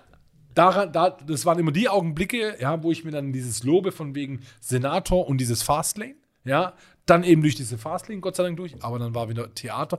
Ja, sie müssen jetzt ihre Tochter wecken, weil die muss jetzt hier alleine durchlaufen. Sie können die nicht durchtragen. Was heißt, die schläft? Nein, wecken Sie sie jetzt. Also, alles Echt? klar. Ja, dann musste ich Alicia dann extra wecken. Dann Alicia ist durch die Sicherheitskontrolle durch. Dann dann bin ich durch die Sicherheitskontrolle durch. Ja. Aber sie immer noch am Knatschen. Also die Kleine dann wieder auf dem Arm, dann den ganzen anderen kruscht wieder auf dem Ding. Und dann natürlich, ähm, weißt du, ist, ähm, äh, äh, der Wiener Flughafen da an dem Ding, wo das Terminal, wo ja. es ist, es fängt bei A1 an ja, und hört bei A58 auf. Und das ist so eine ganz lange Schlange, also ein ganz langes Ding ist das, ja, wie so ein ganz, wie so ein Schlauch. Was meinst du, wo die Stuttgarter Maschine abgeflogen ist? A57. Nein, A58. Also wirklich ganz hinten. Und dann mit der Kleinen los. Bis ich dann da war, ich war wirklich, ich war nass geschwitzt. ich war echt nass so ein ekelhaftes Gefühl, gell? Und dann in den Flieger rein. Ja, und dann voll klimatisiert. Und dann ist dieses kalte Ding noch runter. Und ich so, boah. Gott, das ist Was war das End vom Lied? Am nächsten Tag ging es mir so hundeelend, dass im Grunde genommen am Abend meine Frau mich dann ins Krankenhaus gebracht hat, weil im Grunde genommen in meinen Augen gefühlt Tilt stand, äh, beidseitige Lungenentzündung. echt. Ja? Und das war das wirklich das erste Mal, wo ich dann gemerkt habe, von wegen, eh, mein Körper, Freund, Körper ist der äh, Körper am sagt jetzt gerade eben von wegen, eh, mein Freund, ähm, ist gut jetzt. Ja, jetzt machen wir mal einen kleinen muss man, Break. Da muss man echt aufpassen, weil Ja, da kommt man automatisch rein. Ja, aber das, der Knüller ist ganz, äh, Boschko. Du hast aber trotzdem lang ausgehalten. Hast, ja, aber nochmal, du fühlst dich ja mal als Macho. Ja? Vor allem sowieso als Kerl. Ja? Du bist sowieso der Geilste, du bist der Größte. Dir kann nichts passieren, oder? Ach ja, Love. ja, gut, außer die Männergrippe, ja. Das ist, Äh, das ist, ja, die ist hier kurz vor Cholera, ja. Äh, äh. Nein, aber, äh, ja, was soll denn das? Wenn du sowas hast, ich habe sowas habe ich noch nicht erlebt. Du Das bist. Passagier deines eigenen Körpers. Du hast keinerlei Möglichkeit, du, du hast Ja. gar keinen Einfluss mehr auf deinen Ja, Körper. Dein Körper macht mit dir, was du willst. Und du, du bist einfach nur Passagier Ja, und ja. guckst zu. Und du merkst, ich habe nur gemerkt, wie mein Körper wirklich so, alles ist dir einmal runter, komplett runtergefahren. Krass. Also sowas habe ich noch nicht erlebt. Also Krass, da ganz muss man echt genau. aufpassen, gell? Wirklich. Da muss man echt. Aber auch das, wie gesagt, waren eben Learnings, ja, und ähm, deswegen. Aber ich glaube, Nee, das, das, ist ein Riesenprivileg, glaube ich. Also wirklich, da, da, wie gesagt, ich ziehe da meinen Hut davor und ich glaube, das ist echt viel Arbeit gewesen. Weil Aber es hat du Spaß kannst, gemacht. Es hat Spaß gemacht. Man lernt da auch, weil man muss, man lernt ja, aber man muss. Um das, so, du lernst da Sachen, die dich, die dich persönlich auch weiterbringen, die du nicht im Buch irgendwo liest, sondern das, das lernst du sozusagen an der Front, auf der Straße oder wie, wie man es auch sagt, operativ am besten. Und äh, deswegen, ich bin da überzeugt, also ich finde es, find richtig gut und, und auch inspirierend, weil ich glaube, das ist auch so eine unternehmerische Story, die, die, ich sag mal, auch Mehrwert bringen. Wenn man so eine große Company aufbaut, ich glaube, das ist schon schon was für, ich sag mal so, du baust ja einen Wert auf. Der ist ja richtig, der ist ja für viele Menschen, man bringt ja schon einen Impact geleistet irgendwie. Und ich glaube, das ist, das ist ein super. Was aber immer ganz toll ist, das ist aber nochmal, und ich bin, man, du kennst mich jetzt lang genug, ich bin keine Person, der jetzt hier der Mörder Proll ist. Ja, bin ich einfach nicht. Ja? Ich finde einfach, halt- Bescheidenheit ja, genau. ja, ist extrem wichtig. Sei Voll. einfach mit denen zufrieden, was du einfach Und du musst auch hast. authentisch bleiben, finde ich. Du Genau. kannst ja nicht sagen, Aber- du bist jetzt irgendwie jemand anderes oder du musst da irgendwie dich selber, finde ich, glaube kennen und sagen, okay, stay true to yourself. Du kannst Genau. jetzt nicht einfach sagen, jetzt bin ich irgendwie äh, mega reich oder was auch immer und dann, dann hebe ich ab und werde jemand anderes, weil das, das merken die Leute, aber das ist auch, finde ich, nicht notwendig, sondern man ist ja immer da, wo man ist, weil man so ist und nicht, weil man jetzt jemanden zehn Jahre lang gespielt hat oder in irgendeiner Schublade war und gesagt hat, ich muss da jetzt so mich verhalten oder wie auch immer. Ich glaube nicht, dass es äh, zum Erfolg führt. Ich glaube, je, es gibt Ja, mehrere es ist, Wege. Aber es sind oftmals so, so, Kleinigkeiten, ja, wo ich dann immer für mich im Stillen, ja, und da muss ich echt sagen, von mir, da sitze ich für mich im Stillen, dann von mir, oh, eigentlich bin ich schon ein bisschen stolz, ja. Ja, Das klar. war zum Beispiel jetzt gestern auch dieses Telefonat mit dem einen Kollegen, der hat ja nichts anderes gemacht wie wir, ja. Ja. Der hat ja auch so eine Hotelentwicklung gemacht. Ja, das ist auch zum Beispiel diese eine Company, wo dann wir zum Schluss, das war jetzt zum Schluss, haben wir im Grunde genommen 60 Prozent dieser Hotelgesellschaft gekauft. Ja, also die Ja, GStar ja. hat diese Hotelgesellschaft 60 Prozent gekauft. Der Knüller war, die haben zur selben Zeit angefangen wie wir. Aber dann wurde Haben sie- aber nur, ja, haben, was heißt mal. nur, haben zehn Häuser Der entwickelt. Faktor Mensch, gell? am haben Ende. zehn Häuser entwickelt. Ja. Ja, und die G-Star hat 60 Prozent gekauft. Das ist immer, wo ich immer sagte, von mir sage ich, ähm, bei dem mal im Klaren, wer wer wen gekauft hat. Ja? Und dann kommt so. Aber es war zum Beispiel jetzt gestern auch eben der Kollege, der hat es auch seine eigene Marke da gemacht und was weiß ich was. Und es, Ja. war, ein- es war ein nettes Telefonat. Und dann haben wir gesagt, von wegen, hier, pass auf, wir schicken uns ähm, gegenseitig hier die, die, die, die CVs zu, ja, also rein mal so von wegen, ähm, gut, mittlerweile habe ich nicht ein CV, sondern ich habe so eine kleine Unternehmenspräsentation fertig gemacht. Da ist eben auch mein CV, aber halt auch der CV von, mein, von meiner Frau mit dabei, weil sie auch teilweise immer, immer noch ähm, stark involviert ist und ähm, eben auch noch der andere Partner. Ja, und wir hatten wirklich, ich glaube, fast eine Stunde telefoniert. War echt ein angenehmes Gespräch. Dann hatte ich ihm die E-Mail geschickt, eben dann mit dieser Unternehmenspräsentation. Fünf Minuten später rief er mich wieder an. Und ich so von wegen, ähm, was ist los? Sag ich, ähm, haben wir irgendwas vergessen oder so? Sagt er, nee, ich habe mir ihr CV, ihren Lebenslauf da mal angeguckt. Und dann hat er von wegen, nee, ich muss mit dem nochmal telefonieren. Also, sie haben ja schon viel gemacht, ne? Ja. Ja, wo ich sage von mir, ja, ja, sag ich also, wir haben schon einiges bewegt. Und dann legst du dann auf und denkst von wegen, das ist schon cool, ne? Dass ist geil. jemand so begeistert eigentlich davon ist, Ja, dass er dich nochmal anruft. Ja klar, das ist schon viel wert, auf jeden Fall, aber das Absolut. hast du, denke ich, auch absolut verdient und ähm, ich glaube, jetzt äh, ist es eh spannend, so ein bisschen im Hotelbereich jetzt vor, vor dem Hintergrund von Corona, der aktuellen Entwicklung, ähm, wie sich wie sich's zukünftig entwickelt, gell? also das ist eh schon so die Frage, aber da würde ich dich mal gerne fragen, was du denn denkst, ähm, A, hat es welchen nachhaltigen Effekt hat ähm, die Krise jetzt? Oder was glaubst du wird, also was ist zu erwarten für die Zukunft, wie wird sich die Hotellerie schlagen, das vielleicht ein bisschen Glaskugel lesen, aber was ist so deine, was sind so deine Gedanken? Mein persönliches Empfinden ist, wir hatten sowieso die ganzen Jahre über, hatten wir ja eine Marktbereinigung. Weil es sind ja immer mehr und mehr Neubauten gekommen, auch sehr viele eben Konzerne, ob jetzt ähm, Hikes, ob Hampton bei Hilton und so weiter. Heißt die Und mehr Marken, oder? Genau, Ja. deswegen, also kamen immer mehr Marken und vor allem gerade auch Budget Hotellerie kam halt, war total im Boom. Ja. Ja. siehst du halt hier mit Motel One und so weiter, ja, also sensationell. Und dadurch hast du sowieso eine Marktbereinigung gehabt. Ähm, äh, was jetzt gerade passiert, ist natürlich diese Marktbereinigung hoch 10. Ja, also es gehen hier jetzt extremst, glaube ich, viele von den kleinen Privatiers gehen jetzt hier gerade hops. Ja, ähm, ich glaube auch nicht, dass es ähm, äh, viele überleben. Ander, anderweitig ähm, ist es auch so, dass, ähm, das weiß ich selber, dass zum Beispiel auch viele Privatiers jetzt versuchen, es, es abzugeben. Ja, Also wir haben, ich habe einige Gespräche gehabt, eben mit Bestandshäusern, ja, wo dann eben viele Privatiers sagen von mir, ja, hier willst du nicht mein Haus übernehmen. Ähm, ja, wobei da ist immer die Problematik auch da, von wegen, ähm, Wunsch und Realität. Ja, ist natürlich ähm, immer die Problematik. ja. Die haben die Preise von 2019 aufgerufen. Wo du halt Ja, sagst von wegen, du, äh, sorry, aber ganz ehrlich, wir haben Corona. Da- Das kann man nicht leugnen. Also von daher, ich kann dir das nicht bezahlen. Ja, ähm, ich, ich, ich, es hat sich grundsätzlich, also das ist das, was ich vorhin sagte, von wegen, damals sind die Entwickler gekommen, ja, und ähm, was heißt damals, genau, vor einem Jahr gerade mal. Aber da sind die Entwickler gekommen mit Grundstücken und gesagt, ja, komm hier, ähm, da und da, komm, wir machen, wir machen, wir machen.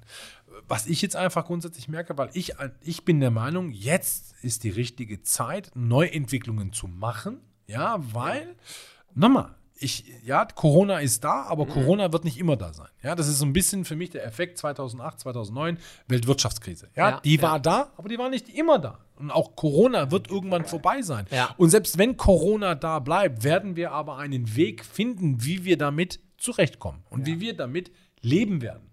Ja, und von daher werden wir irgendwo überall zu einer gewissen Normalität zurückkommen. Meine persönliche Meinung ist einfach, ich finde sensationell, dass diese Mainzer La Labor, ja, diesen Impfstoff jetzt Ja, im Grunde genommen haben, dass die durch sind.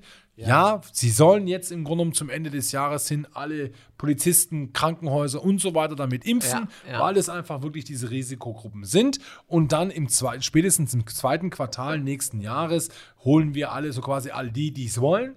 Ja, solange es, ich immer der Meinung bin, solange es eben 70 Prozent der Bevölkerung ist, uns die Impfung ab.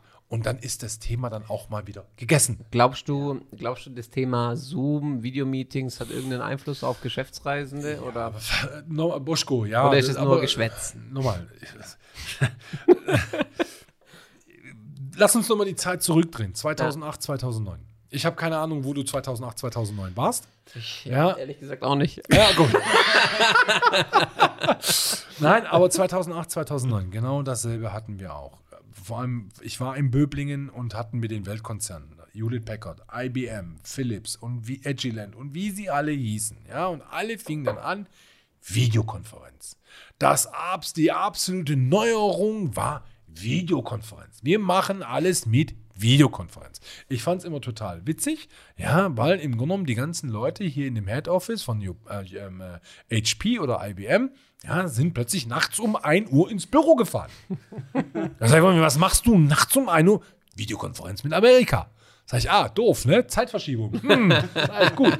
Aber auch da, ja, und das ist das Ding jetzt in der Zukunft. Wir werden alles über Videokonferenz.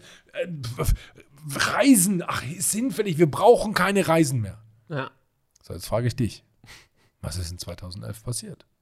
Eskaliert 2010. alles. Nachfrage Wir haben ja. 2010 bis 2019 wirklich ein superlatives Jahr nach dem nächsten abgeliefert. Ja, es war wirklich, wir wussten, wo wir sagten von mir, alter Schwede, wo soll Nachfrage das war noch enden? Weil wir haben immer jedes Jahr noch mal einen draufgesetzt. Und da reden wir nicht von ein oder zwei Prozent Umsatzsteigerung. Nein, teilweise hast du dann fünf, sieben, acht, neun, zehn Prozent gemacht. Ja, also deswegen so viel zu dem Thema Zoom. Ich glaube auch, also meine, meine Einschätzung, also mein Gefühl ist zumindest auch das, dass ähm, es immer jemanden geben wird. Ich glaube, du kannst nicht die Informationen in der Fülle ähm, wie bei einem persönlichen äh, Meeting, Ja, kannst, du, kannst du nicht so viele Informationen rüberbringen. Und jetzt sage ich mal, wenn jetzt so ein Vertriebler oder ein Berater ähm, in, die, in das Flugzeug steigt und dann sagt, okay, ich will diesen, diese Person treffen, weil ich XY besprechen will, der wird immer mehr erreichen als derjenige, der sagt, hey, ich, mir reicht ein Zoom-Meeting und dann gibt es ein loses Commitment, dass man vielleicht 20 Minuten miteinander spricht. Aber das ist nicht so eine, ich sag mal, so ein intensiver Austausch. Und ich glaube, deswegen wird derjenige, der ins Flugzeug steigt, eine, ein Hotel bucht, übernachtet und, und als rein als Businessman äh, wird er wahrscheinlich erfolgreicher sein, als derjenige, der nur sich auf Zoom ko konzentriert.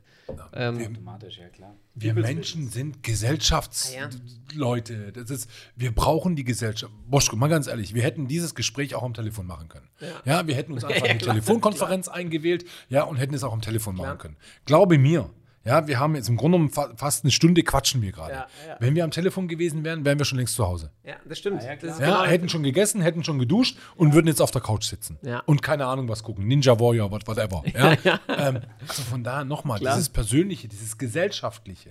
Der Mensch das ist sind gesellig. wir Menschen. Das ist und das so. ist einfach, wo du sagst, von ihm, ganz nochmal, wenn diese gewisse Normalität wieder kommt, ja, heißt, ob jetzt durch Impfstoff oder was auch immer. Ich glaube einfach, das wird so ein halbes Jahr noch gehen. Und dann werden die alle merken, ich kann nicht die Betriebsanleitung als PDF versenden. Ja. Und der Kunde muss sie sich selber durchlesen, sondern ich muss vor Ort sein. Ich muss ihm, wenn ich jetzt wieder HP nehme, ich muss ihm den Drucker erklären. Nee, klar. Ich gehe von mir aus. Du kannst mir schicken, was du willst. Es interessiert mich. Ich will das nicht lesen. Zeig es mir. Ja. Zeig mir, wie es geht. Ja, und deswegen, also nochmal, ich bin der Meinung, das wird wieder normal werden. Da gibt es ja auch Analysen. Also ich sag mal, da, da, das zeigt ja, es gab ja von IBM auch mal eine Studie, es war aber schon länger her. Also ich will nichts Falsches erzählen, aber ich glaube, dass die, ähm, dass die so ging, dass, dass sozusagen äh, eine Analyse gemacht wurde jetzt von, von der Produktivität der Büromenschen, die quasi sieben Monate im Homeoffice sind. Ähm, da, da steigt sie sieben Monate lang, die Produktivität, und dann fällt sie rapide ab. Liegt auch daran, dass die, ähm, dass die, dass die Fluktuation bei den Leuten halt da ist und das Homeoffice auch mit, äh, ich sag mal, mit Vertrauen einhergeht. Das heißt, wenn ich jetzt ein Team habe von zehn Leuten und äh, da irgendwie fünf Leute nach zwei Jahren nicht mehr da sind, ähm, dann ist ein Vertrauen, das Vertrauensverhältnis automatisch äh, ein anderes, weil man muss sich gegenseitig vertrauen, damit Homeoffice funktioniert überhaupt. Und die Anreize müssen richtig gesetzt sein. Und äh, ich glaube halt, das ist dann irgendwann nicht mehr der Fall, wenn die Fluktuation halt so hoch ist. Und, und deswegen muss man sich wieder treffen, muss man wieder vertrauen. Warum gibt es denn die ganzen Events von großen Unternehmen? Warum? Ja, klar. Um einfach die Leute zusammenzubringen, um einfach Connections zu schaffen. Das ist nicht das, sondern Bosch geht von dir selber aus. Und warum Ja, klar. ist, wenn Leute im Homeoffice sind, warum gibt es dann auf einmal diese Fluktuation? Weil die Leute, die, die, die, die können, die halten das nicht mehr aus, weil du bist auch da und das kann mir erzählen, wer will. Aber ganz ehrlich, wenn jemand im Homeoffice ist, normalerweise, wenn du ins Büro gehst, was passiert? Du stehst morgens, keine Ahnung, um 7 Uhr auf, Ja. dann gehst du duschen, rasieren und dann gehst Routine, du, ja. gehst du frühstücken und fährst ins Büro. Geschniegelt und gestriegelt. Ja, So, Ja. Homeoffice. Du stehst auf, du frühstückst und setzt dich mit dem Schlafanzug am PC und arbeitest. ja. Ja, und wenn dann noch irgendwie dann ein Zoom kommt oder Video, was sag ich ganz ehrlich, wie oft habe ich das gesehen, dann wird einfach nur obenrum ein Hemd angezogen, aber unten unter der, unterm Tisch ist immer noch die Schlafanzugshose. Aber auch das ist aber, aber das irgendwann mal, das geht eine Weile gut und das ist wirklich, glaube ich, das, was auch da bei IBM ist, diese sieben Monate, what auch ever, Ja. der eine kürzer, der andere vielleicht auch länger. Aber nach sieben Monaten gehen die Leute sich selber auf den Sack. Ich glaub, ich Ja, weil sie einfach sagen von wegen, ey, nee, das kann ich nicht mehr, das bin ich Nee, nicht klar. mehr. Weil Klar. du so ein kleiner Messi zu Hause wirst. Ja. Ja, weil du einfach, du pflegst dich nicht mehr, sonst was. Und das, das wird nicht funktionieren. Das ich bin ich nicht. einfach der Meinung, dass es nicht funktioniert. Aber das ist der Grund, warum ich auch sage von wegen, nein, ich möchte antizyklisch genau jetzt neue Projekte machen. Ja. Weil all die Projekte, die wir jetzt unterschreiben, die kommen in zwei Jahren. Ja, weil bis du Nachfrage Baugenehmigung ist, bis, bis ähm, das Ganze gebaut ist und so weiter. Das dauert zwei Jahre. Mal ganz ehrlich, wenn wir dann immer noch Corona haben, in dem, wie es jetzt ist, ja, so mit den Aus, Ja. dann gibt es alle klar. nicht mehr. Dann, Dann haben wir alle ganz alle andere. Probleme. Und deswegen verstehe ich die Banken nicht, ich verstehe die Investoren nicht, warum die jetzt alle sagen, oh nee, mache ich Ich glaube, es ist halt ein gesellschaftliches Problem. Ich glaube halt, dass die, die Leute halt sehr kurzfristig immer denken. Von immer von Quartal zu Quartal und alle sind irgendwie abhängig. Das merkst du auch bei den nicht. AGs und so weiter. Und deswegen, also ich, ich bin da bei dir. Ich glaube auch, dass die, dass die Nachfrage nicht weniger werden wird, wenn auch, es ist ja auch so, es gibt ja auch Wirtschaftswachstum. Also das Wirtschaftswachstum existiert in Deutschland ja extrem. Und, ähm, und Vor allem in der Toilettenpapierbranche. ja. äh, ist so, ist so. Und von daher, ich sag mal so, und das, allein wenn du daran gehst, wird ja die Nachfrage wird ja immer, auch selbst wenn jetzt, sage ich mal, mehr kurzzeitige äh, Zoom-Meetings machen oder so, dann wirst du ja immer mehr, ähm, trotzdem mehr Nachfrage haben, weil die Gesamtnachfrage eben durch das Wir- Wirtschaftswachstum eben steigt. Ja, aber auch Seminare oder sonst irgendwas. Nimm Philips Medical. Du kannst doch nicht immer. Du, überleg doch mal, wenn du jetzt. Wie oft hatten wir die Tagung bei uns in Böbling auch gehabt? Ja. Ja, dann sitzen da 30 Leute, die werden geschult auf Geräte. Ja. Ja, medizinische Geräte. Ja. So, was wollen die denn in Zukunft machen? Wollen die dieses Gerät 30 Mal produzieren und an jeden nach Hause schicken und dann Nee. per Zoom dieses, diese Schulung machen? Äh, erzähl mir doch keinen Driss. Das- Aber, aber glaubst du nicht, dass es so, sag ich mal, die nächsten zwei, drei Jahre irgendwie ein äh, Problem gibt im puncto Hotelraten oder so, dass dann auf nein, einmal wa- viele äh, Hotelzimmer auf wir, dem, na, worüber, glaube ich, wir uns auch darüber klar sein müssen, wir werden nicht wieder anfangen mit Umsätzen wie 2019. Ja, Ja, sondern ich bin, da bin ich der Meinung, aber das ist meine bescheidene Meinung, ich glaube, wir werden irgendwo auf so Niveau 2013, 2014 kommen. Ja. Das wird das Preisniveau sein und das Umsatzniveau sein, was wir dann quasi nach Corona wieder haben werden. Ja, ja. Aber auch da, sind wir noch mal ganz ehrlich, da haben wir echt Geld verdient. Ja, ist doch nicht so, dass wir 2013 oder 2014 kein Geld verdient Klar, haben. du hast halt mehr Wir Kosten, haben- haben wir auch. Geld verdient. Ja. Also von daher, nochmal, natürlich Ja, klar. ist, aber Es würde ja heißt weitergehen. aber nicht, dass es dann nicht wieder so weitergeht. Und gu- gu- guck dir doch die deutsche Wirtschaft an. Du hast immer diese sieben fetten Jahre und dann hast du wieder so ein, so ein, so ein Ding, wie wieder runtergeht. Ja? Ja. Und jetzt hatten wir zehn fette Jahre, also richtig dicke Lange. Jahre. Ja. Wirklich dicke Jahre. Und wir sind also so fett und ranzig, wie wir wo- geworden sind. Ja, ja und deswegen, also mal ganz ehrlich, auch da. Ja, ist so, ist und so. ich, vielleicht werde ich jetzt, ähm, wenn ich jetzt nachher hier rausgehe, werde ich gesteinigt, geschlagen oder sonst irgendwas. aber mal ganz ehrlich, verstehe mich nicht falsch, Nee. aber ähm, Corona war hart. Aber war nicht falsch ja. ich glaube auch Corona hat, kam zur richtigen Zeit, weil es. Guck mal, Zinsen sind im Keller. Die, die, die- die Preise gingen so nach oben. Ein Hotelbau, wir wollten das, wir wollten die Mieten. Nee. Das ging alles so durch die Decke. Wo hätten das enden sollen? Wie hätte das aber, denn enden aber glaubst du, sollen? gibt es irgendwie so eine Refokussierung, äh, dass die Leute, es gibt ja jetzt, sage ich mal, viele Hotelstandorte, die so ein bisschen ähm, aus, also wenn du jetzt an Stuttgart denkst, die jetzt nicht in der Innenstadt sind, sondern die irgendwo in außer, außer Feuerbach. Verleinfelden etc. Ähm, ähm, glaubst du, da wird es irgendeinen Effekt geben, welche, welche Hotel-Asset-Klasse, sage ich mal, zuerst zurückkommt oder zuerst nachgefragt wird? Oder hat es schon jetzt ähm, aus deiner Sicht Auswirkungen? Oder ähm, welche, welche macht die Lage da, welche Lagen kommen zuletzt und welche Lagen sind jetzt schon gut? Ähm, Also, es ist, hat ein, für, für mich hat es einen totalen Umschwung gegeben, ähm, was total zurzeit ein absoluter Hype ist in Deutschland, ja, und es ähm, werden auf einmal plötzlich auch die Investoren. Ich kann Ja, mich noch ja. entsinnen, da hatten wir mal so, so, so eine ähm, äh, so eine, so eine Podiumsdiskussion gehabt und da war hier auch hier Union Investment und so Mhm. weiter und dann hieß immer von wegen Freizeithotellerie. Nein, ähm, ist kein Investment, werden wir niemals kaufen. Plötzlich Jetzt auf einmal? Hin. Ja, Ja, aber stimmt. warum? Weil das Reisen innerhalb Deutschlands ist auf einmal super interessant geworden. Ja. Und das, das glaube ich einfach, wird noch längere Zeit anhalten. Ja. Ja, das wird mit Sicherheit noch zwei, drei Jahre so sein. Mhm. Heißt Nordsee, Ostsee, Bodensee und so. äh, Bodensee, Schwarzwald, Allgäu, Bayerisch, äh, hier Bayerischer Wald, Ja, Alpen ja. und so weiter. Sensationell. Ja. Die hatten teilweise dieses Jahr mehr Umsatz als wie 2019. das glaube ich. Ja, da müssen wir auch mal ganz ehrlich sein. Ja, Die haben, die haben jetzt die fetten Jahre, kann man die haben sagen. richtig das fette Jahr. Also die haben Ja, richtig ja nicht Umsatz gemacht. gell?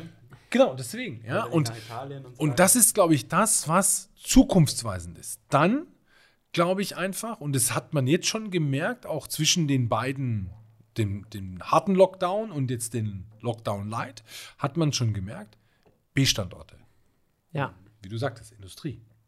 Gewerbegebiete. Das waren die, die gut gelaufen sind. Die hatten teilweise, gab es da Häuser, die hatten ihre 50, 60 Prozent Belegung während Corona. Wenn du dann nach München gehst, Innenstadt, nada. leer. Ja. Nix. Na. Weil, warum? Ausländische Touristen, Städtetourismus, das war einfach nicht mehr. Ja, und Messe. Wiesen. Wir sind auch, wenn wir, als wir nach Hamburg gefahren sind, waren wir so oft in diesem B&B in Kassel. da ist halt, da war immer voll. Der war voll, Aber da ja. hast du absolut recht. Aber ja. Hamburg trotzdem. Hamburg ist eine der großen sieben, ja, ähm, die jetzt während der, zwischen den beiden Lockdown teilweise sensationelle Belegungen hatten. Hamburg war die Mhm. Als mit einzigste. Stadt, die hier touristisch durch die Decke gegangen ist Ja. von der Belegung her. Absolut. Wir waren ja, Wirklich? Auch in, wir waren ja auch in Hamburg zwischendurch bei verschiedenen Investoren im Motel One und da waren ja gefühlt nur Touristen da. Ja? Obwohl es Extrem. Einschränkungen gab mit Corona und Abstand und so weiter. Aber, Deutsch war die, war die, die, die geringste Sprache, die du gehört hast. ne? Wirklich. Das glaube ich, ja. Das aber war die Leute haben sich organisiert am Ende. Ja. Es hat funktioniert. Ja. Und deswegen, und dann München, tot. Ja, Frankfurt. Katastrophe. echt. Katastrophe. Frankfurt ist echt, äh, habe ich schon öfters gehört jetzt, ja. ja. Frankfurt Düsseldorf? ist. Wie ist Düsseldorf? Ja, Düsseldorf, auch, auch da ist schwierig. Das ist ein bisschen so ein Misch. Das ist so ein, ah, zu wenig, zu- ähm, so quasi, also, ja, zu wenig zum Leben, aber zu viel zum Sterben. Ja, also das ist so, hm, Durchschnitt. Ja. genau. Aber München ist Vollkatastrophe. Frankfurt, Vollkatastrophe.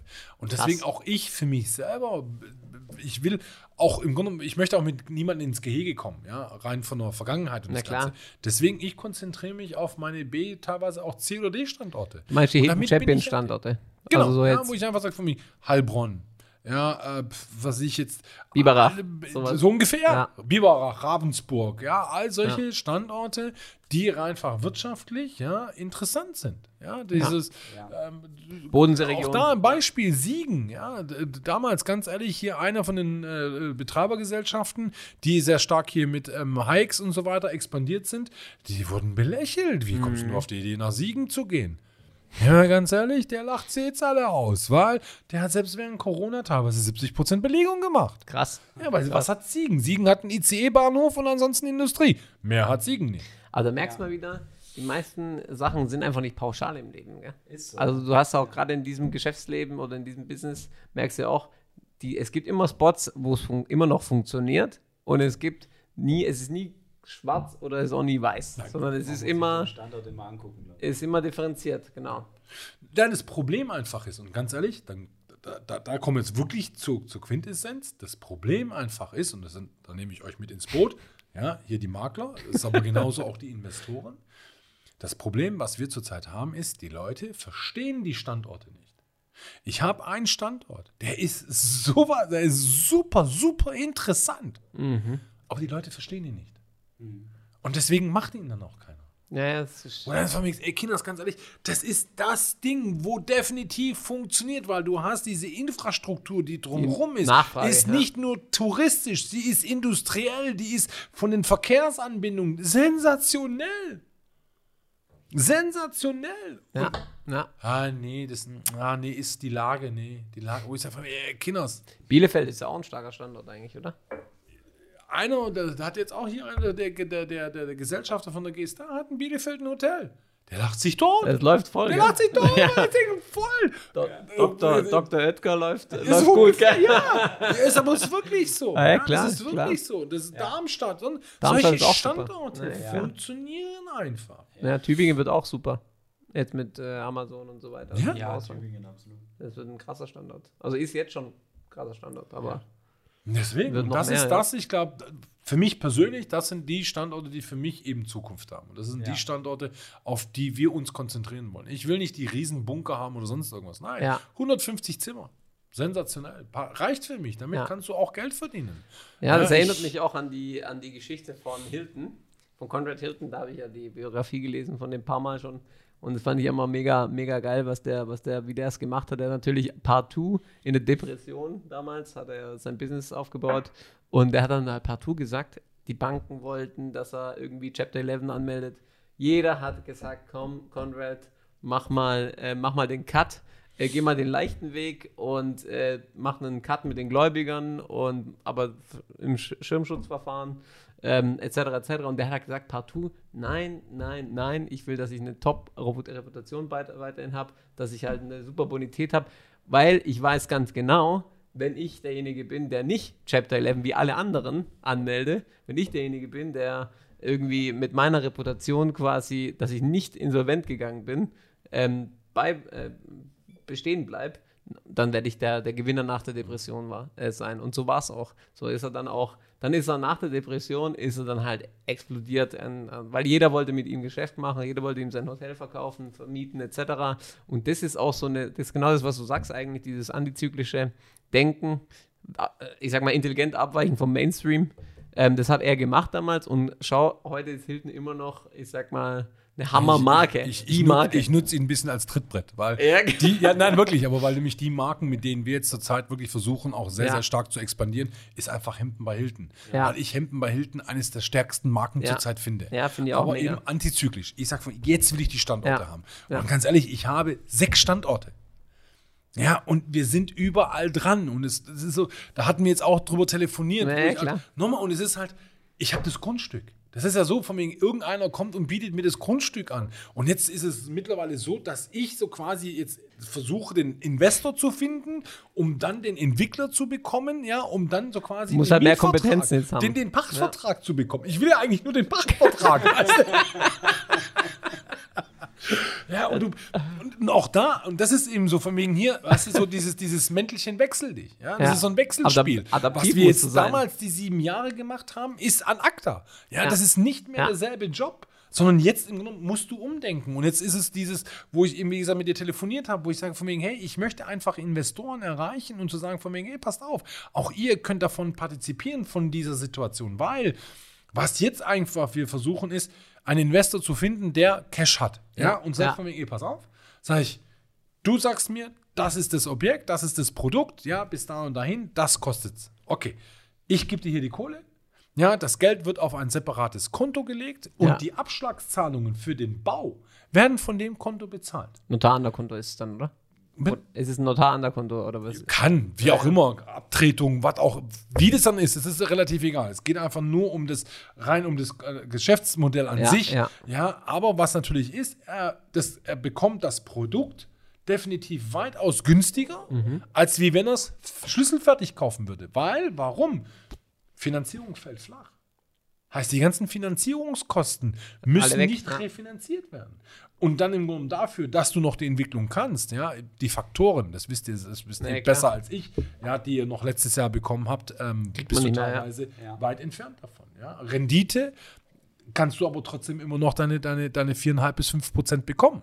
Ja, mit diesem Geschäftsmodell. Ja. Und das ist das, was wir jetzt gerade oder was ich gerade eben versuche, allen möglichen Leuten zu erklären, sagen von mir, ey, lass uns das jetzt machen, weil du hast kein Risiko, weil du verlierst dein Geld ja nicht. Aber also nur, dass ich es verstehe, ähm, das heißt, äh, man muss, also du, du meinst, das ist, äh, das wäre eine Hilfe für die Projektentwickler, dass man für die sozusagen einen äh, Forward-Käufer findet, der jedoch äh, quasi das Grundstück oder halt peu à peu sozusagen das Grundstück erstmal, auch das Kapital fürs Grundstück legt. Also klassisch eigentlich Forward-Funding, kann man sagen. Genau. Ja, ja. Ja. Richtig. das, Aber davon gibt es immer noch genügend, die wirklich nicht wissen, wohin mit dem aber Geld. Forward Funding für einen geringeren Faktor letztendlich. Also dadurch halt einen Mehrwert. Sowieso geringerer Faktor, weil die Finanzierung Sowieso, fällt doppelt, weg. Und du doppelt hast nicht, dreifach, ja. und du kriegst sowieso nicht mehr den Faktor wie früher. Und Heißt, man kriegt das Projekt realisiert. Darum geht's. Und du bist, und nochmal, und das ist das, wo ich, davon bin ich felsenfest überzeugt, und du bist nachher der Gewinner, weil du in zwei Jahren hast du ein Produkt, du hast ein Hotelprojekt Ja, und du bist einer der einzigen oder der einzigen, Ja, ja, ja. oder der wenigen, die ein neues Haus haben. Ja. Mit wie vielen unterhalte ich mich? Äh, Banken finanzieren nicht, der macht es nicht, der ist es nicht. Und was passiert denn in zwei Jahren, Jungs? In zwei Jahren? Diese ganzen Hoteleröffnungen, wie wir sie jetzt hatten, am Sand am Meer. Nada. Ja, dann, wird- dann wird die glatt Und weniger. ganz ehrlich, ja. wer, wer, wer, das ist halt, wo ich auch sage, dieses kurzfristige Denken. Ja. Ganz ehrlich, wir reden jetzt von Krise. Nein. Wenn ich hier gucke, die ganzen, die jetzt äh, die in, äh, Inventare einbauen, FF&E oder auch was ich, alles Mögliche, was mit Hotels zu tun hat. Ist ja so viel Kapital noch Die haben, die haben ja immer noch zu tun, ja, weil es Ja. kommen ja noch Häuser. Aber was machen die dann in zwei Jahren? Dann schicken die ihre Leute in Kurzarbeit. Warum? Weil es keine Häuser mehr gibt. Ja. Weil es werden keine Häuser eröffnet. Und bis dahin glaube ich nicht, dass die ganze Hotellandschaft, wie sie ist, ja, so viel Geld angehäuft hat wieder, damit die sagen von mir, okay, ich investiere jetzt wieder neu in Häuser und ich kaufe mir neue Möbel, kau- neu, kaufe mir das oder äh, neue, neue, neue Badezimmer oder sonst irgendwas. Absolut, ja. Heißt, Es- wir, es ist diese Krise in zwei Jahren, die Das ist Angebot wurde reduziert. Das Ja, aber die ist, die, aber die ist hausgemacht, Buschko. Weißt du, das ist Ja. eine hausgemachte Krise, wo ich sage, von wegen, ich, ich, ich, ich habe dann die Situation in zwei Jahren und habe dann Firmen, die im Grunde genommen ihre Leute entlassen müssen, Kurzarbeit oder sonst irgendwas. Warum?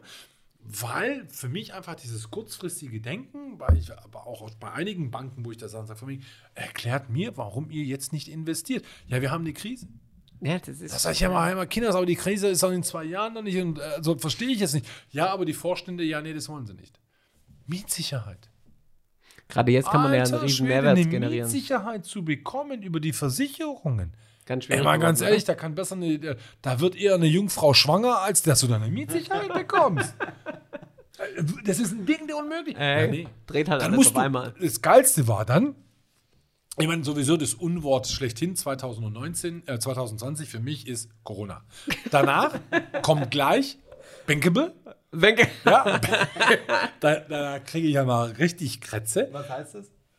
Im Grunde genommen, dass du einfach finanziell so dar, dargestellt bist, so da bist, dass du halt mehr als investmentfähig. Ja? Also im Grunde genommen musst du ja schon quasi schon den Geldsack mitbringen. Ja, am besten kaufst du selber das Hotel als Betreiber. Ja, dann, dann ist alles super.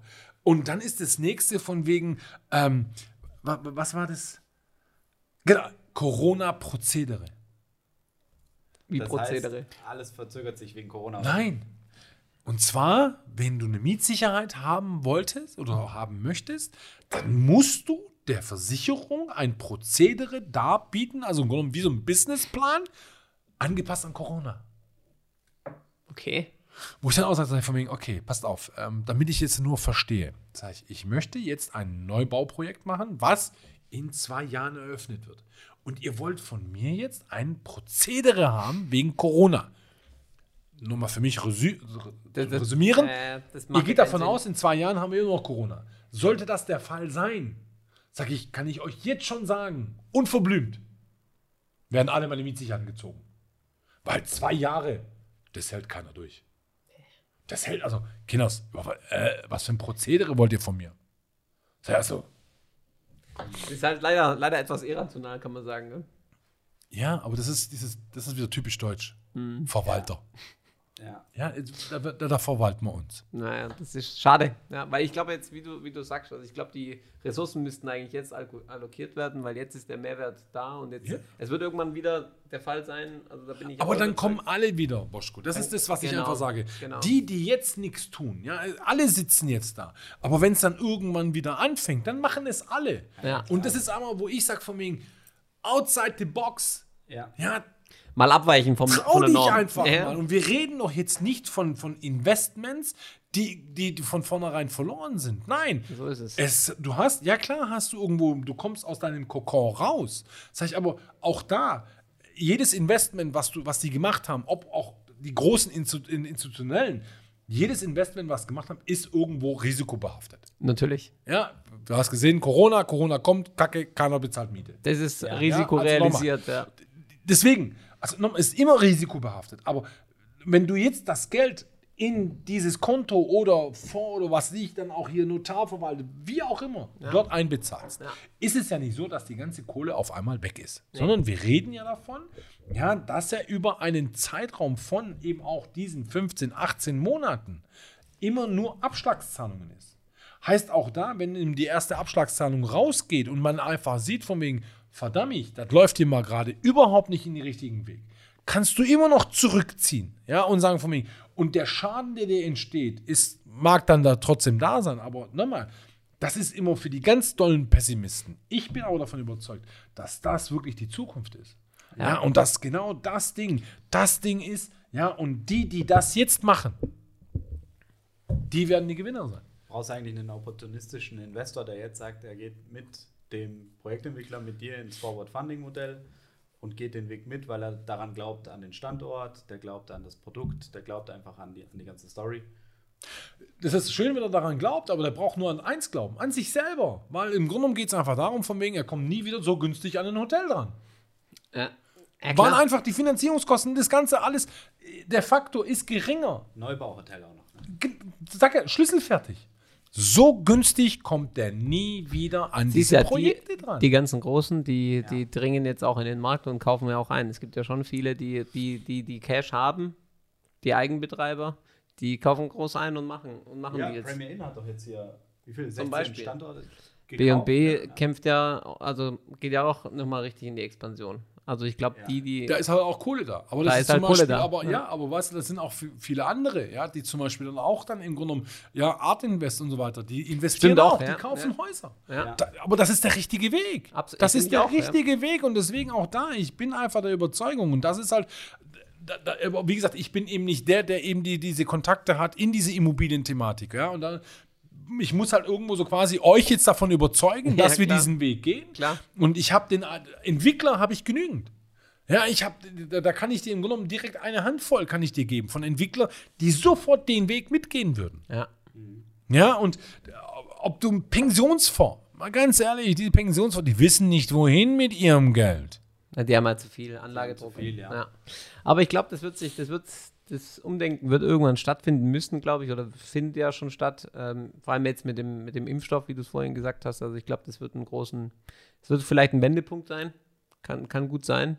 In den, vielleicht auch in den Köpfen der Menschen, wenn du, ähm, da habe ich mal einen ganz interessanten Podcast auch gehört von dem Sam Zell, der hat auch geschrieben, once you get, uh, once you get um, the death out of the cycle uh, and out, out of the psyche of the people, uh, then the situation will change. Und ich glaube, wenn die Leute eine Erwartung haben, okay, jetzt in ein, zwei Monaten, drei Monaten, ähm, wenn sie ein Licht am Tunnel sehen, will ich sagen, dann glaube ich, ähm, ändert sich auch so ein bisschen die Psychologie. Oder ändert sich zumindest die Einschätzung, ja. Das merkst du aber die Einstellung der Leute auch immer selber. Und deswegen, ich glaube einfach, wenn es diesen Impfstoff gibt und jeder, der diesen Impfstoff bekommt, diese Spritze bekommt, der geht ganz anders ja, damit genau. um. Und Ja, der genau. ist dann sicher und mir kann nichts mehr ja, passieren genau. und so weiter. Und das ist ein ganz anderer Umgang auf einmal auch mit der Krankheit. Das glaube ich ist auch. immer dieses Genau. Phänomen mit den, mit den Krebskranken und so weiter. Die Leute, die davon, die die Lebensfreude haben, die nein, die nicht aufgeben, die kämpfen, die haben es meistens auch geschafft. Aber die, die aufgegeben haben, so von wegen, oh, ich arme, oh, Es oh, funktioniert. Ja, ging das relativ schwierig. schnell auch dann an Akta. Ja, naja, Ja, ist so. deswegen. Ist so. Ist wie viele, also kann man echt vergleichen wie an- mit anderen Situationen im Leben eigentlich. Da muss man eben die Confidence äh, beibehalten und, Man muss immer und, durch. Man muss immer, und Gas geben. Ja. immer Gas geben, sonst äh, funktioniert es einfach nicht. Ja. Ja, aber das ist immer so mühsam, weißt du? Ich Das weiß, Problem, wenn du immer der Einzige bist, der Gas geben will, ja? Und du stehst aber mitten im Stau. Ja, hast aber Bock 220 zu fahren. Ja. Ja, ist schwierig. ich weiß. Weil Gut, alle irgendwie drumherum haben halt keinen Bock auf Schnellfahren. Ich glaube halt, Weil vielleicht- halt viele davon wollen eine Vollsperrung. ich glaube, man muss auch innovativ sein. Klar, sag ich dir ganz ehrlich. Also vielleicht macht es auch Sinn zu sagen, hey, wie, wie, kann man, wie kann man auch Gebäude zukünftig äh, drittverwendungsfähiger gestalten? Das wäre auch eine Überlegung. Gerade wenn man jetzt in, so Innenstadtlagen hat, vielleicht scha schafft man es vielleicht, es ist so zu bauen, dass man, dass man eben ein Hotel machen kann oder, auch, oder auch eine Wohnung draus machen kann irgendwann. Also, Ja, auch da, aber man muss auch vielleicht da umdenken. Ähm, ich, Genau. bin, ich bin auch äh, absolut der Meinung, ja, dass ähm, Retail, ja, wir reden immer von Hotellerie und das ist immer, weißt du, dieses, was, ich, nochmal, ich bin immer froh, dass ich die Leute eben nicht persönlich kenne, weil es gibt so manche Leute hier aus der Immobilienbranche, wenn ich die persönlich kennen würde, die würde es nicht mehr geben, ja, weil ich eben, wie gesagt, sehr emotional und ähm, nach den ihren Aussagen teilweise, ich hätte die Wolle genommen, ja. ähm, äh, also sorry, du, du stehst dann da und sagst von wegen, ja, ähm, Hotellerie-Investment ist Risiko. Warum? ich, äh? Sag ich, warum? Sag, ja, weil Hotellerie bezahlt keine Miete mehr. Da sag ich, ja, stimmt. Sag ich, ja, nee, klar. Wir hatten auch nicht irgendwie jetzt hier gerade diesen Shitstorm mit Adidas und Deichmann und keine Ahnung. Ähm, also Retail bezahlt auch keine Miete. Also, hä? Hab ich sag, so, warum? Wer gibt dir das Recht, jetzt das zu sagen? Wo ich dann einmal so von mir, ey, mein Freund, du kannst so froh sein, ja, dass ich nicht weiß, wo du wohnst, dass ich dich nicht kenne, weil sonst dich, du, du, du wirst fehlen. Ja, aber ich muss sagen, weil ich mir manchmal auch immer überlege, wo ich sage von mir, wenn diese Personen morgens aufstehen, bevor sie so eine Aussage treffen, denken die darüber nach, was das für Auswirkungen haben kann? klar. Bloß damit ich einen auf dicke Hose mache und weil ich einfach so ein, so ein Wahrnehmungsbedürfnis habe, ähm, erzählt er so einen Blödsinn? Und das hat so eine Auswirkung plötzlich auf den Hotelmarkt an sich, auf die Branche, wo ich einfach von wegen, ich sag mal, bist du besoffen So eine self-fulfilling prophecy eigentlich, kann man sagen. Ja, ja, aber total. Voll, voll eigentlich unnötig. Ja. Wo ich sage von mir, mal ganz ehrlich, jeder mit normalem, gesunden Menschenverstand erkennt die Situation. Da brauchst dich nicht. Und jeder weiß von wegen, naja, das ist zurzeit jetzt nicht unbedingt eine gute Situation.